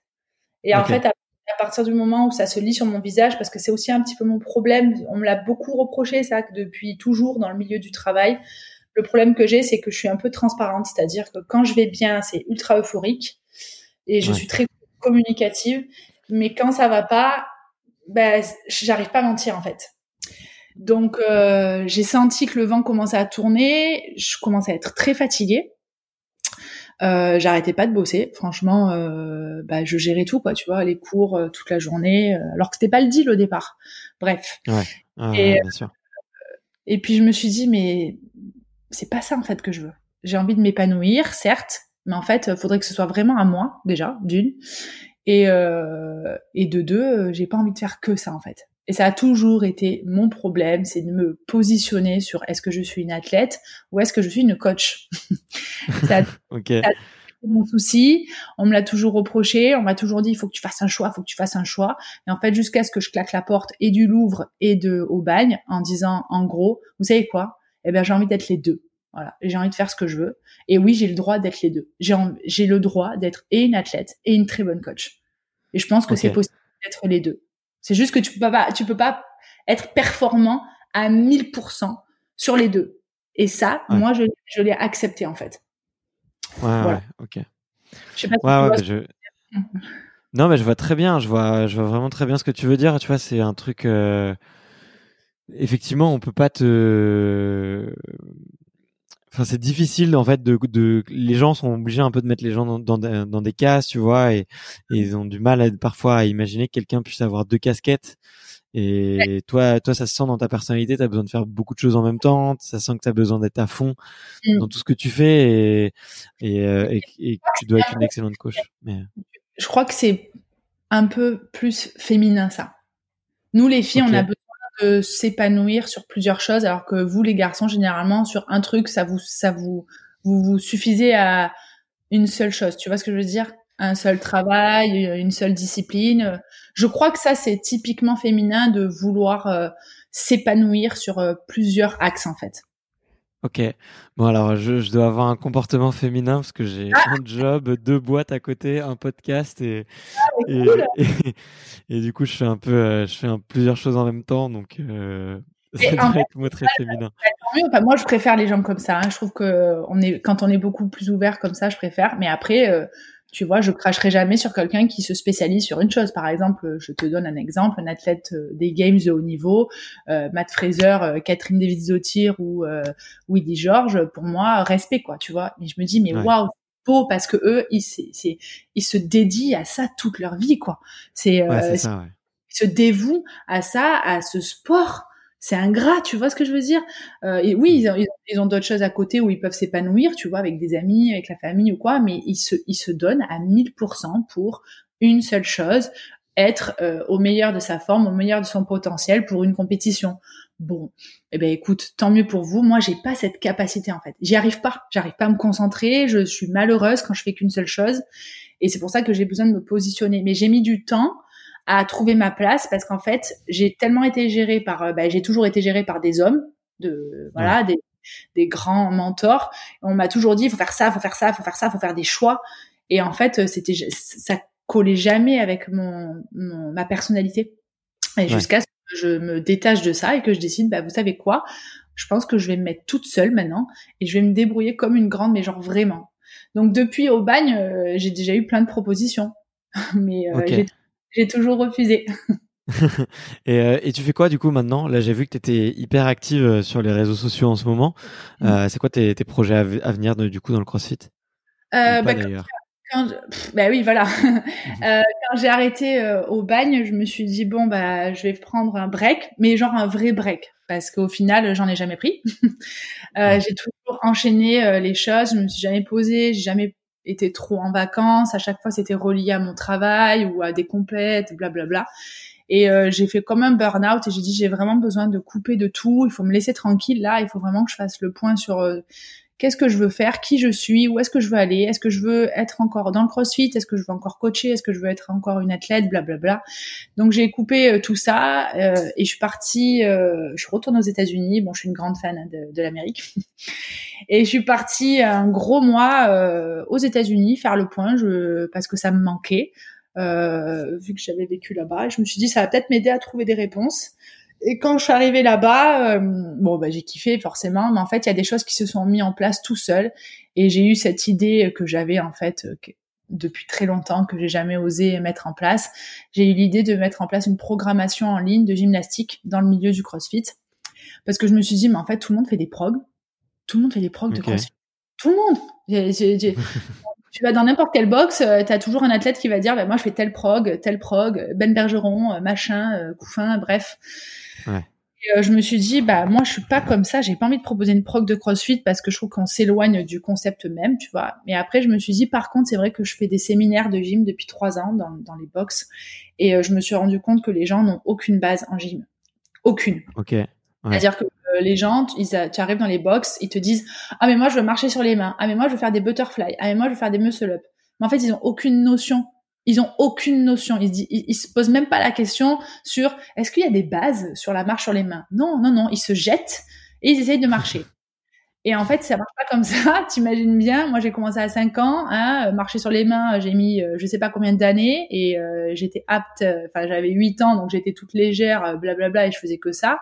Donc, t'imagines bien qu'une personne qui a 30 ans, qui découvre le sport, euh, qui te dit, moi, je veux marcher sur les mains, ça marche pas comme ça. Donc je me suis dit, bah le problème c'est que dans mes séminaires, euh, je leur donne des outils, je leur donne des méthodes, mais c'est pas en une journée qu'ils vont marcher sur les mains. Ouais. Je me suis dit, bah je vais lancer une, euh, une, programmation en ligne avec deux niveaux, le niveau débutant et le niveau confirmé, avec une des séances extra, c'est-à-dire à faire avant ou après les WOD dans ta box. Comme ça, tu t'isoles pas trop, c'est-à-dire tu fais les WOD avec tout le monde. Ça c'est très important tu vois, tu es avec euh, un coach qui te, qui te corrige, qui t'enseigne, tu es dans la bonne ambiance d'un groupe. Et après ça, tu fais ton petit renfort avec euh, des petites pompes en tempo, des, des abdos, beaucoup d'abdos, beaucoup d'abdos, bien évidemment. Euh, mais avec toutes les bases de la gymnastique qui vont te faire un bien fou pour ta santé, pour ta pratique et surtout pour pas te blesser.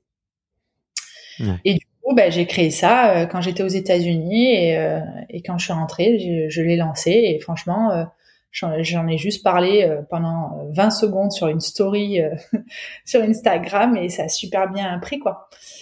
Donc depuis, je bosse là-dessus et je suis plutôt contente. Alors je pense pas que ce soit une fin en soi parce que je peux me permettre de faire d'autres choses à côté. Mais pour moi, ça serait un vrai complément en fait, un vrai complément à d'autres projets. ok. voilà. Bah ouais, trop bien. Non, mais en plus, je trouve que ça te va vraiment bien et Et euh, écoute, j'ai, tu, tu dois sûrement pas t'en souvenir, mais tu m'avais appris à faire euh, un keeping handstand push-up lors d'un festival. Ah ouais? Euh, Ouais, dans le 94, c'était sous un chapiteau. euh, C'était assez vieux, c'est 2015 ou 2016. Et tu m'avais donné un conseil. Et genre, j'étais rentré, j'avais fait dix fois le truc. Et Non. euh, après, j'y arrivais. Je te jure, je te jure. Et du coup, je m'étais dit, mais, oh, mais en fait, euh, cette nana elle est trop forte, quoi. Elle m'a appris et c'était, et à ce moment-là, j'étais avec un pote qui s'appelle, euh, qui s'appelle Alexandre. Euh, J'ai oublié son nom. Il est asiatique. Maintenant, il fait du triathlon comme un fou. Et, euh, et lui, il te suivait quand tu étais à Aqua Boulevard un peu. Et, et, euh, et voilà, il m'avait dit, va la voir, va la voir. euh, elle va t'apprendre. Et, et- et du coup, euh, ça, et ça avait trop bien marché, quoi. Et j'avais vu, euh, j'avais vu la, la, la puissance de, de ton conseil, quoi. Et, euh, et on- j'avais vraiment vu que t'étais une pro. Parce qu'il y en a, mais non, mais il y en a plein, tu vois, qui me disent, ah, mais t'es trop forte, mais pas du tout. Je vous donne juste une méthode que j'ai appris pendant 17 ans. Je, je, je, je, je n'ai rien inventé. Tu vois ce que je veux dire? Il y a des gens, ils s'inventent des, il y a des gens, ils se disent, ah ouais, moi, je suis un super coach. Moi, avec ma prog, ça va marcher. Non, mais pas du tout. Moi, j'applique juste ce que, ce qu'on m'a enseigné. Et en fait, c'est juste que le problème des crossfitters, c'est qu'ils veulent aller trop vite. Ils arrivent dans une box de crossfit, on leur dit qu'il y a des équilibres contre mur, ils disent, ouais, trop bien, c'est génial, alors qu'il y a des bases. Et la base, c'est la planche, en fait. Et le problème, c'est que les gens, des, des fois, ils savent même pas ce que c'est une planche et ils savent même pas quel muscle engager ou qu'est-ce que ça fait bosser ou comment, ou comment se placer. Alors que c'est une base. C'est comme marcher, euh, courir ou pédaler, en fait. Et, euh, et c'est ça que j'ai mis en place, en fait, avec la prog. C'est des trucs, c'est, une, c'est une programmation générique, tu vois, c'est, c'est du général, c'est du basique. Quand les gens, ils me disent, euh, ils m'envoient des messages, ils me disent, bon, Jess, je sais tout faire, euh, sauf le muscle up, donc je vais faire ta prog. Mais moi, je l'arrête de suite, la personne. Je lui dis, attends, je crois que t'as pas compris. Ma prog, elle, c'est pas une prog axée sur le muscle up. Ma prog, c'est les bases de la gym. Donc, donc tu vas faire tes pompes. Tu vas pas faire que des muscle up, en fait. Oui, Ouais. mais il y a pas de mais. Et tu vois, ça, c'est mon côté un peu euh, militaire de la gym. C'est comme Ouais, ouais, ouais, ça, tu vois, et c'est comme ça, c'est pas autrement. Après, tu adhères ou tu adhères pas. Il y a peut-être des gens qui vont pas apprécier ma méthode. Bon, écoute, pour l'instant, ça se passe bien, mais euh, ma méthode, euh, bah, elle marche juste parce que je me suis inspirée de, bah, de mes connaissances, c'est tout, de ce que j'ai mon vécu en fait. Et, euh, et c'est juste que les gens, euh, des fois, mais ils m'écrivent, ils me disent, oh, mais j'ai réussi à faire une pompe. Ça fait deux ans que je fais du CrossFit, j'ai jamais réussi, j'ai jamais réussi à faire une pompe sur les pieds. Mais ça, tu vois, c'est pas normal. Ouais. C'est, c'est- je trouve ça dramatique, tu vois. Et il y en a plein qui disent, ah, j'ai compris des trucs et tout. Bah oui, mais parce que ma, parce que les, ce que je vous propose, bah, c'est des trucs en tempo, c'est de la concentration, c'est du placement, c'est des trucs que tu as pas forcément le temps de faire dans une box de CrossFit. Ouais, c'est vrai, ouais. C'est vrai. Ouais. Ah, de, de manière générale, après, l'adhérent lambda, on va dire comme moi, il, il vient, il fait, il vient pour faire son WOD et il a pas forcément le temps de travailler sur des, sur des fondamentaux et, et sur des, des- de la technique un peu, un peu plus poussée, quoi. Et c'est ça qui Mais est un après, peu- euh, après, ça suffit aussi, tu vois, pour certains. Je veux dire, ma mère euh, qui bouge et qui fait un peu de sport et pour, pour son Bien fitness, bien-être, ma mère, elle va pas faire ma prog. Elle s'en fout, ma mère, de marcher sur les mains. Mais qu'est-ce qu'elle s'en fiche? Ma mère, elle veut juste, euh, elle est comme toutes les femmes, elle veut juste un petit peu euh, se raffermir, euh, euh, avoir des belles fesses, être un petit peu fine et surtout pouvoir manger sa tablette de chocolat le soir, quoi.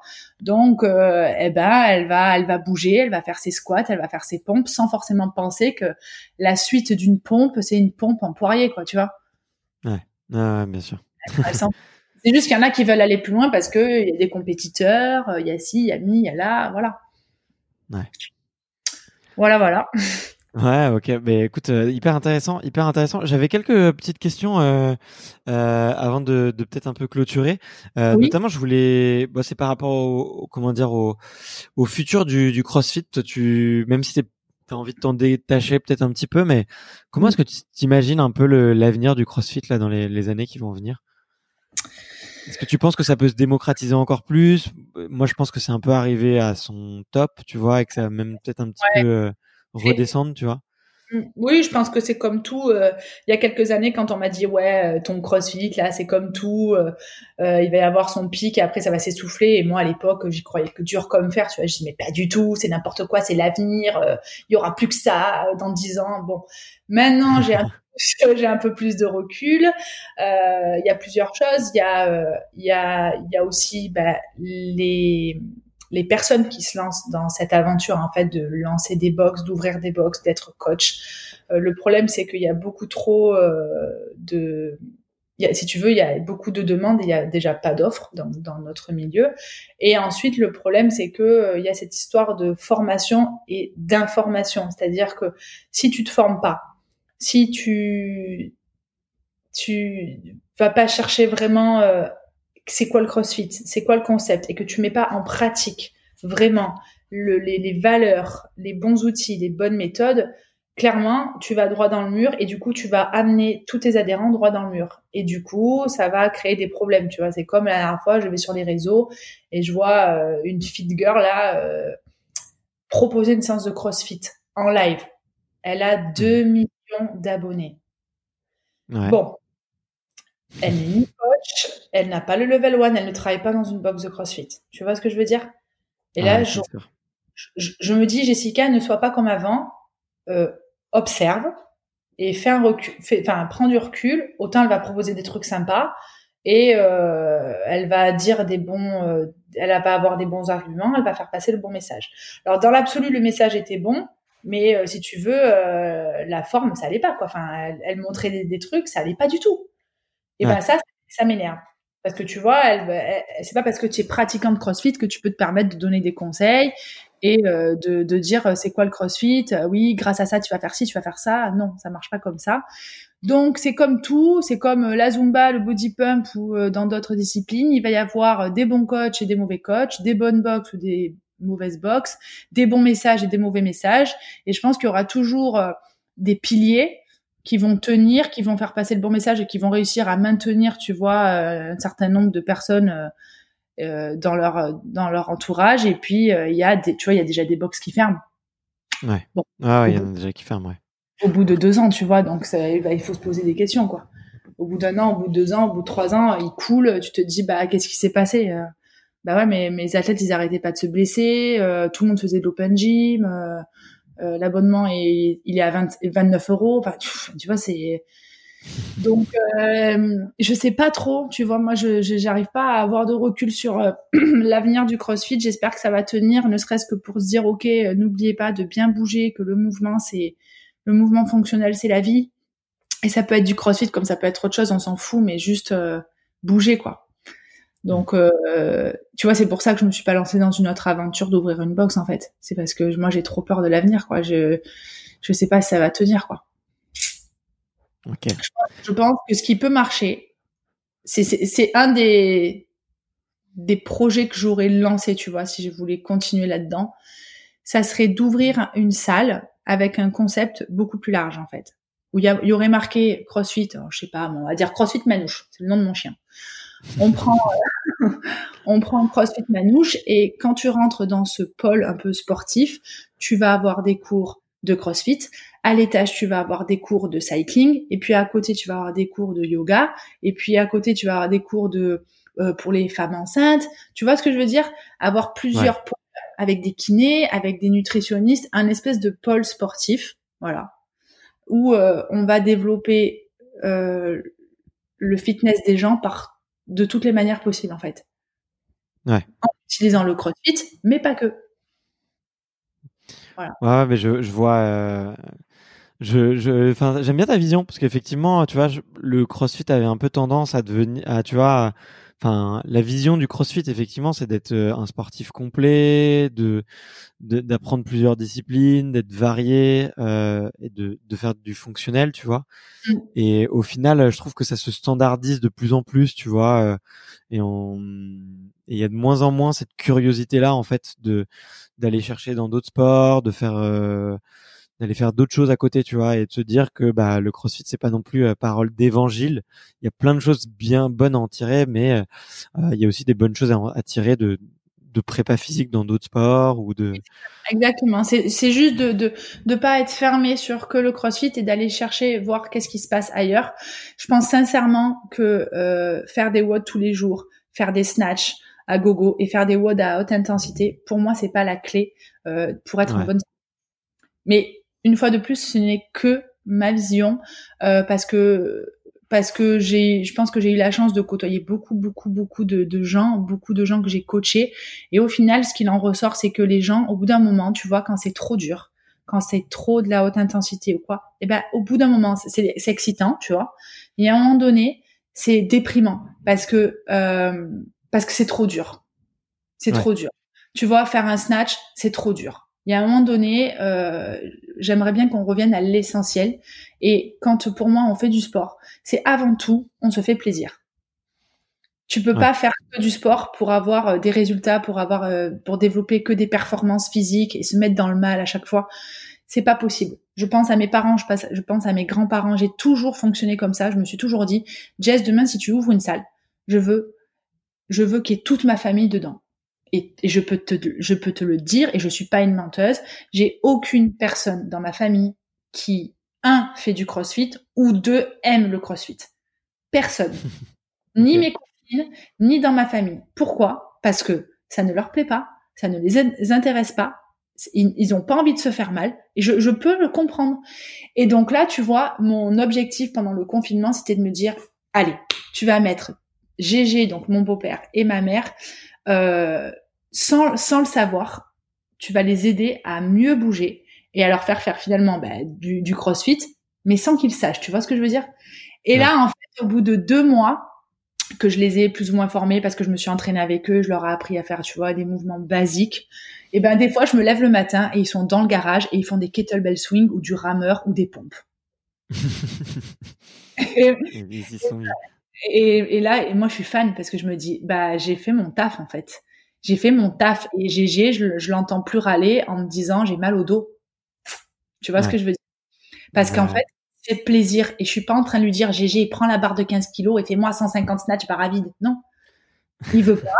Eh ben c'est pas grave. Je vais tricher et je vais lui faire faire d'autres trucs dans le même style mais surtout pas qu'ils vont lui faire peur mais surtout qu'il se fasse plaisir et qu'il puisse derrière être autonome et et et puis qu'il puisse faire ça tout seul ou qu'il puisse demain aller dans une box de CrossFit sans avoir peur en fait et moi je, le, je le vois comme ça voilà, je le vois comme ça. Je, je, je me dirais, bah demain, euh, et j'en ai encadré plein des gens comme ça qui me disaient, bah moi, euh, j'ai pas envie de soulever du poids. Bah c'est pas grave. Tu prends mes petites haltères de 1 kg rose de décathlon et tu fais des biceps curls pendant que les autres ils font des snatchs. On s'en fiche en fait. Ouais, exactement. Ouais. même si c'est pas, ouais, exactement. C'est, j'ai, j'ai à peu près la même vision, tu vois. Moi, je suis pas un, un ayatollah euh, à dire que les mouvements sont qu'il faut mm. faire que des mouvements du CrossFit, qu'il faut rien faire d'autre et effectivement qu'il faut faire du de la haute la haute intensité tous les jours. Je pense que c'est de la connerie vraiment. Euh, et j'ai pas de j'ai pas euh, une, une connaissance absolue là-dedans, mais tu vois, il y a beaucoup de triathlètes ou de gens qui font de la course à pied qui nous écoutent et euh, on le sait quoi. Enfin, quand tu fais un, du sport, faire du, du fractionné tous les jours ou très souvent, ou faire de la haute intensité très souvent, mm. c'est le meilleur moyen de se cramer euh, rapidement quoi. Donc te blesser et surtout de te dégoûter, quoi. Ouais, exactement. Encore, plus. Donc voilà. Euh, comme ça que je le vois. Et après, bah, peut-être qu'il y en a qui seront d'accord, il y en a qui seront peut-être pas d'accord. Mais euh, moi, je le vois comme ça parce que je, suis passée par là, parce que j'ai touché au surentraînement, j'ai touché à la blessure. Et franchement, euh, moi, j'ai juste envie de me faire plaisir. oui, j'ai envie de faire des résultats, j'ai envie de faire des compètes, mais, mais avant tout, la santé, elle a pas de prix, quoi. Et puis, il faut revenir à l'essence même. le sport, avant tout, c'est pour la santé, quoi. Ouais, exactement, ouais, tout à fait. Et on a tu sais, on n'a pas tous la même santé. Tu vois ce que je veux dire? On n'a pas tous les mêmes ambitions de santé. Donc il y en a euh, peut-être comme toi, comme moi, euh, ben on aime se faire mal. C'est comme ça. Ça nous fait du bien, ça libère des endorphines et après on se sent bien. Mais c'est pas tout le monde. Hein. C'est pas tout le monde. Euh, tu vois, des fois ma mère, je lui dis allez maman, on fait des burpees et tout. Et des fois d'un coup elle s'arrête, tu vois. Je me dis mais qu'est-ce que tu fais? Elle me dit bah, me dit bah pour moi c'est trop dur. Et j'oublie, tu vois que en fait un burpee c'est dur en fait. Ça peut être ah, dur, le commun des mortels. Donc, ben, je trouve, lui trouve des adaptations. Elle fait des, elle fait des burpees sur la chaise. Elle met les mains sur la chaise, elle jette ses pieds, elle revient et elle s'éclate. Elle s'éclate. Elle fait des courses avec moi. Elle dit ouais, je t'ai battu et tout. Bon, elle est contente, tu vois. Mais je m'en fous. Je me dis, bah, elle a bougé, même si elle a pas fait des vrais burpees. Mais qu'est-ce que je m'en fiche? Ouais, c'est clair c'est clair. Mais euh, bah écoute, euh, c'est plutôt cool. En tout cas, euh, je pense qu'on devrait tous faire ça avec nos avec nos parents, les faire bouger un peu plus. Donc on, on, devrait s'y mettre. bah écoute, pour pour la fin, j'ai les questions un petit peu de, des auditeurs. J'aime bien appeler ça les questions un peu Canal Plus. Tu peux répondre un peu du, du tac au tac ou ou de, de manière spontanée, mais si tu veux, on peut on peut creuser un peu le, le sujet. Ça te dit de te prêter. Allez, ouais, ouais, dis-moi. La première, c'est c'est quoi une bonne journée pour toi? Euh, hein. Alors, une bonne journée pour moi, c'est euh, un grand café, un brunch salé et sucré, un gros training, une balade avec mon chien au soleil ou voilà, et un repas avec des amis. Voilà, je pense que là, on est sur une bonne journée. simple, simple et efficace. Voilà. Euh, trop cool. Est-ce que est-ce qu'il y a un livre ou un film que tu euh, que tu as vu ou lu ces derniers temps et, euh, qui t'a inspiré particulièrement? J'ai fini, j'ai mis du temps à le finir. J'arrivais pas à le terminer. J'ai fini le livre de Catherine David Zotier. Tu sais la femme la plus fit du monde, enfin qui a fait, qui a été deux ans d'affilée championne des games. Ok. Euh, j'ai acheté son livre aux États-Unis l'année dernière, donc c'est un livre qui est en anglais. Elle raconte euh, en gros sa, sa, journée, tu sais, sa, sa, folle journée euh, qui dure des années, euh, sur comment être un champion, le mindset, les méthodes, les coups bas, les blessures, la, la motivation, la, voilà. Donc ce livre, j'aimais bien parce que j'aime bien son mental en fait. Euh, après euh, le film, euh, je crois que beaucoup l'ont vu dernièrement, ça m'a vachement touché. Tu sais le, le, film dont tout le monde parle sur Netflix là, que, que le titre est impossible à dire. Le, le, le film, le film turc de du papa qui est un peu handicapé avec sa petite fille. Alors, je regarde très très peu Netflix. Ah je t'avoue que j'ai pas j'ai pas la référence là. C'est quoi l'histoire? Ah mais attends, mais t'as pas vu ce film? Ah voilà, ça bien, je l'ai. C'est oh là là, il est compliqué à dire. Ça, c'est le chiffre 7 point et c'est Gogustaki Musiz. Donc c'est un, film turc, je pense qu'honnêtement euh, personne s'attendait à ce qu'il prenne autant d'ampleur. Et euh, c'est euh, c'est l'histoire d'un papa et de c'est le papa qui est emprisonné à tort, évidemment, et, qui sa petite fille, elle veut absolument le retrouver. Euh, c'est un papa qui est euh, qui est un petit peu euh, euh, qui a des soucis au niveau mental, en fait, c'est un peu handicapé. Et voilà, c'est une très belle histoire. C'est clairement des choses qui ont dû exister dans certaines années. et c'est génial. Les acteurs sont dingues, les musiques sont dingues, les paysages sont dingues. Le, l'histoire elle est ouf, elle est tient en suspens tout le long et, euh, et tu, tu, pleures de la minute une à la fin du film. D'accord, ok. Bah écoute, je vais je vais faire un effort et je vais aller je vais aller ah, regarder alors. Ah oui, franchement, va bah, tu sais, il fait partie du top 10 euh, mondial chez, sur Netflix. Hein. Ok, d'accord. Ah ouais, donc effectivement, c'est une ah grosse référence. Bah, je crois Faut que je rattrape ma culture. Honnêtement, c'est le numéro 1 même. Ok.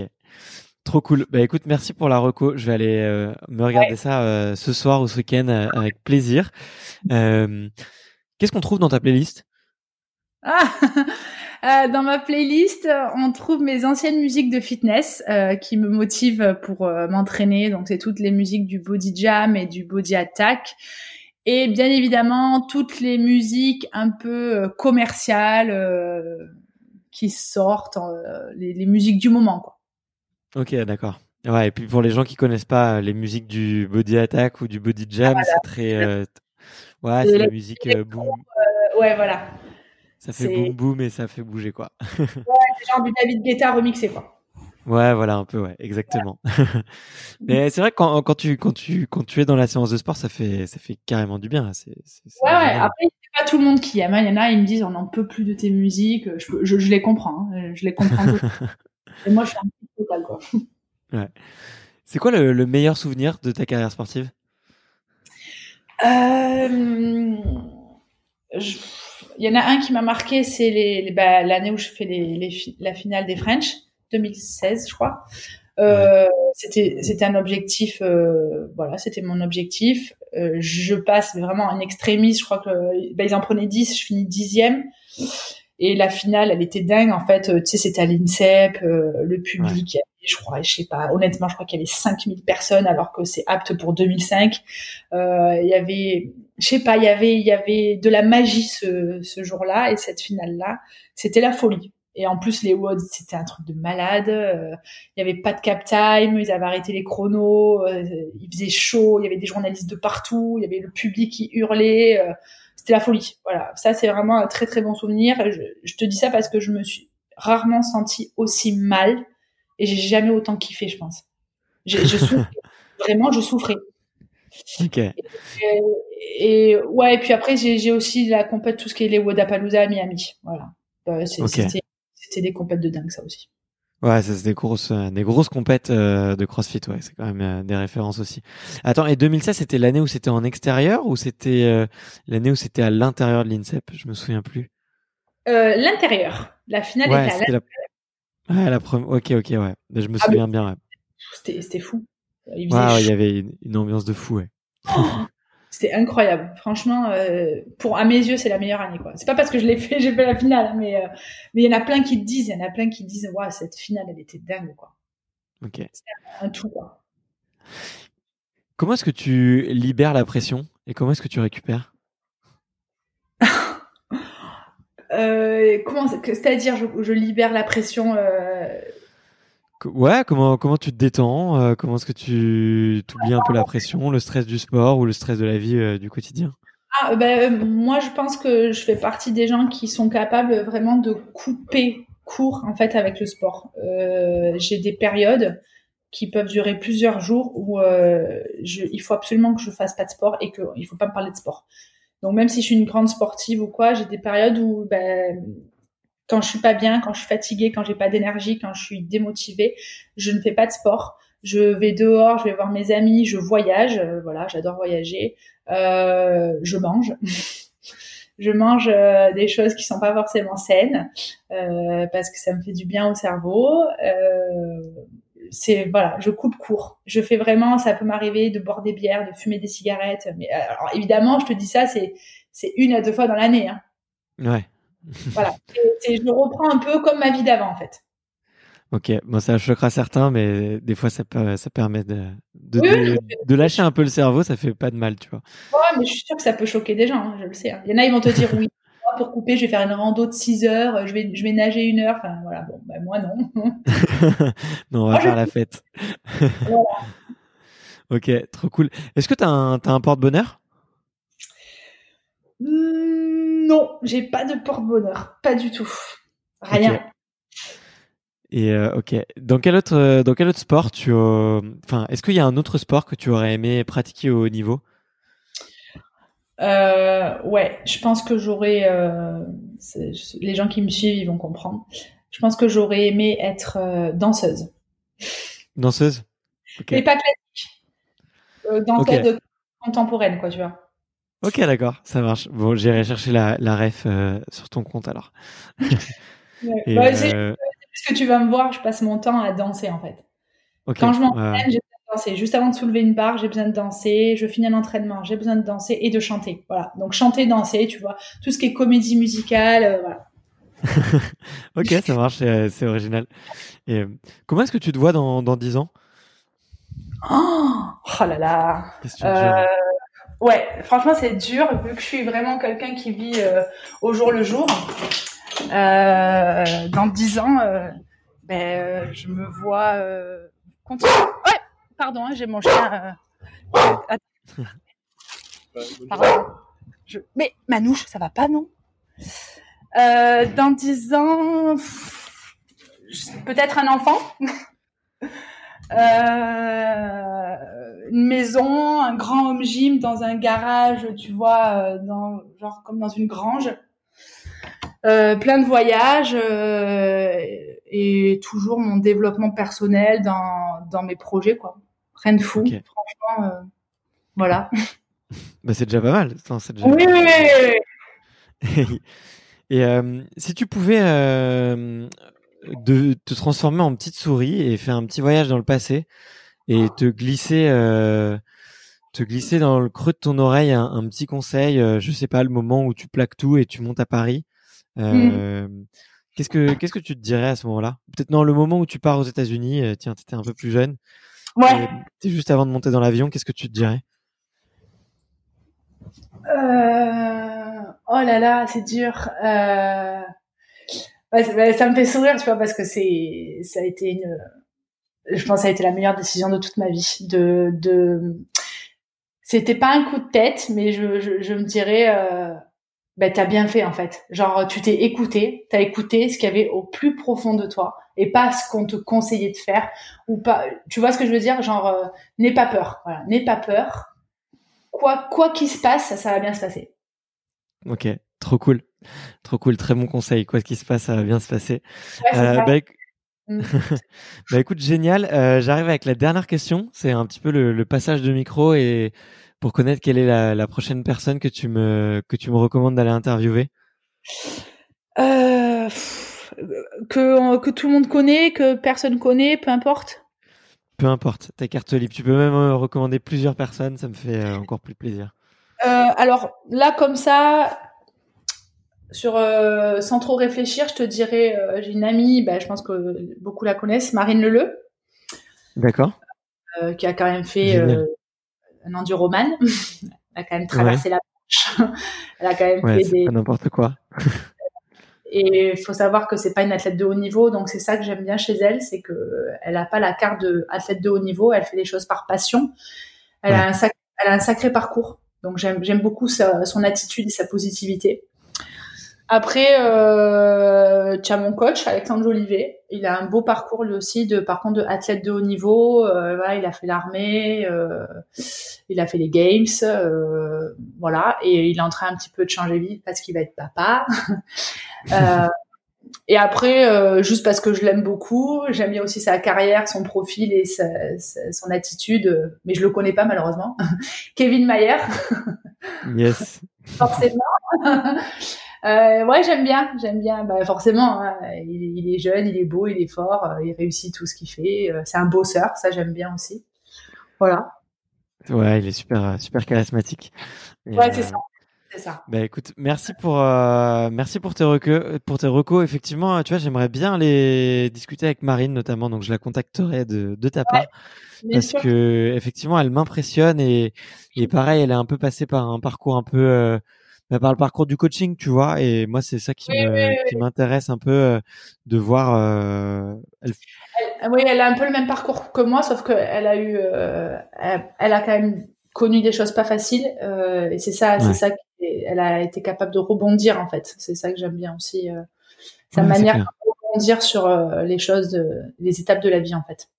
Ouais, c'est clair. Je suis tout à fait d'accord.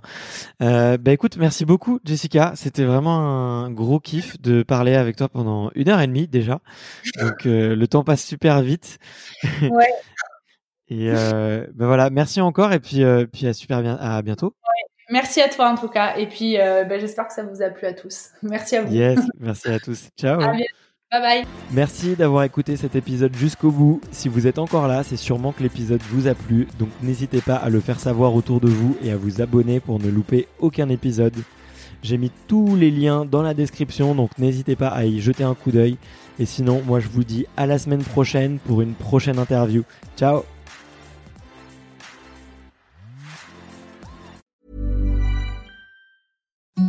Imagine the softest sheets you've ever felt. Now imagine them getting even softer over time. That's what you'll feel with Bowl and Branch's organic cotton sheets. In a recent customer survey, 96% replied that Bowl and Branch sheets get softer with every wash. Start getting your best night's sleep in these sheets that get softer and softer for years to come. Try their sheets with a 30-night guarantee. Plus, get 15% off your first order at bowlandbranch.com. Code Exclusions apply. See site for details.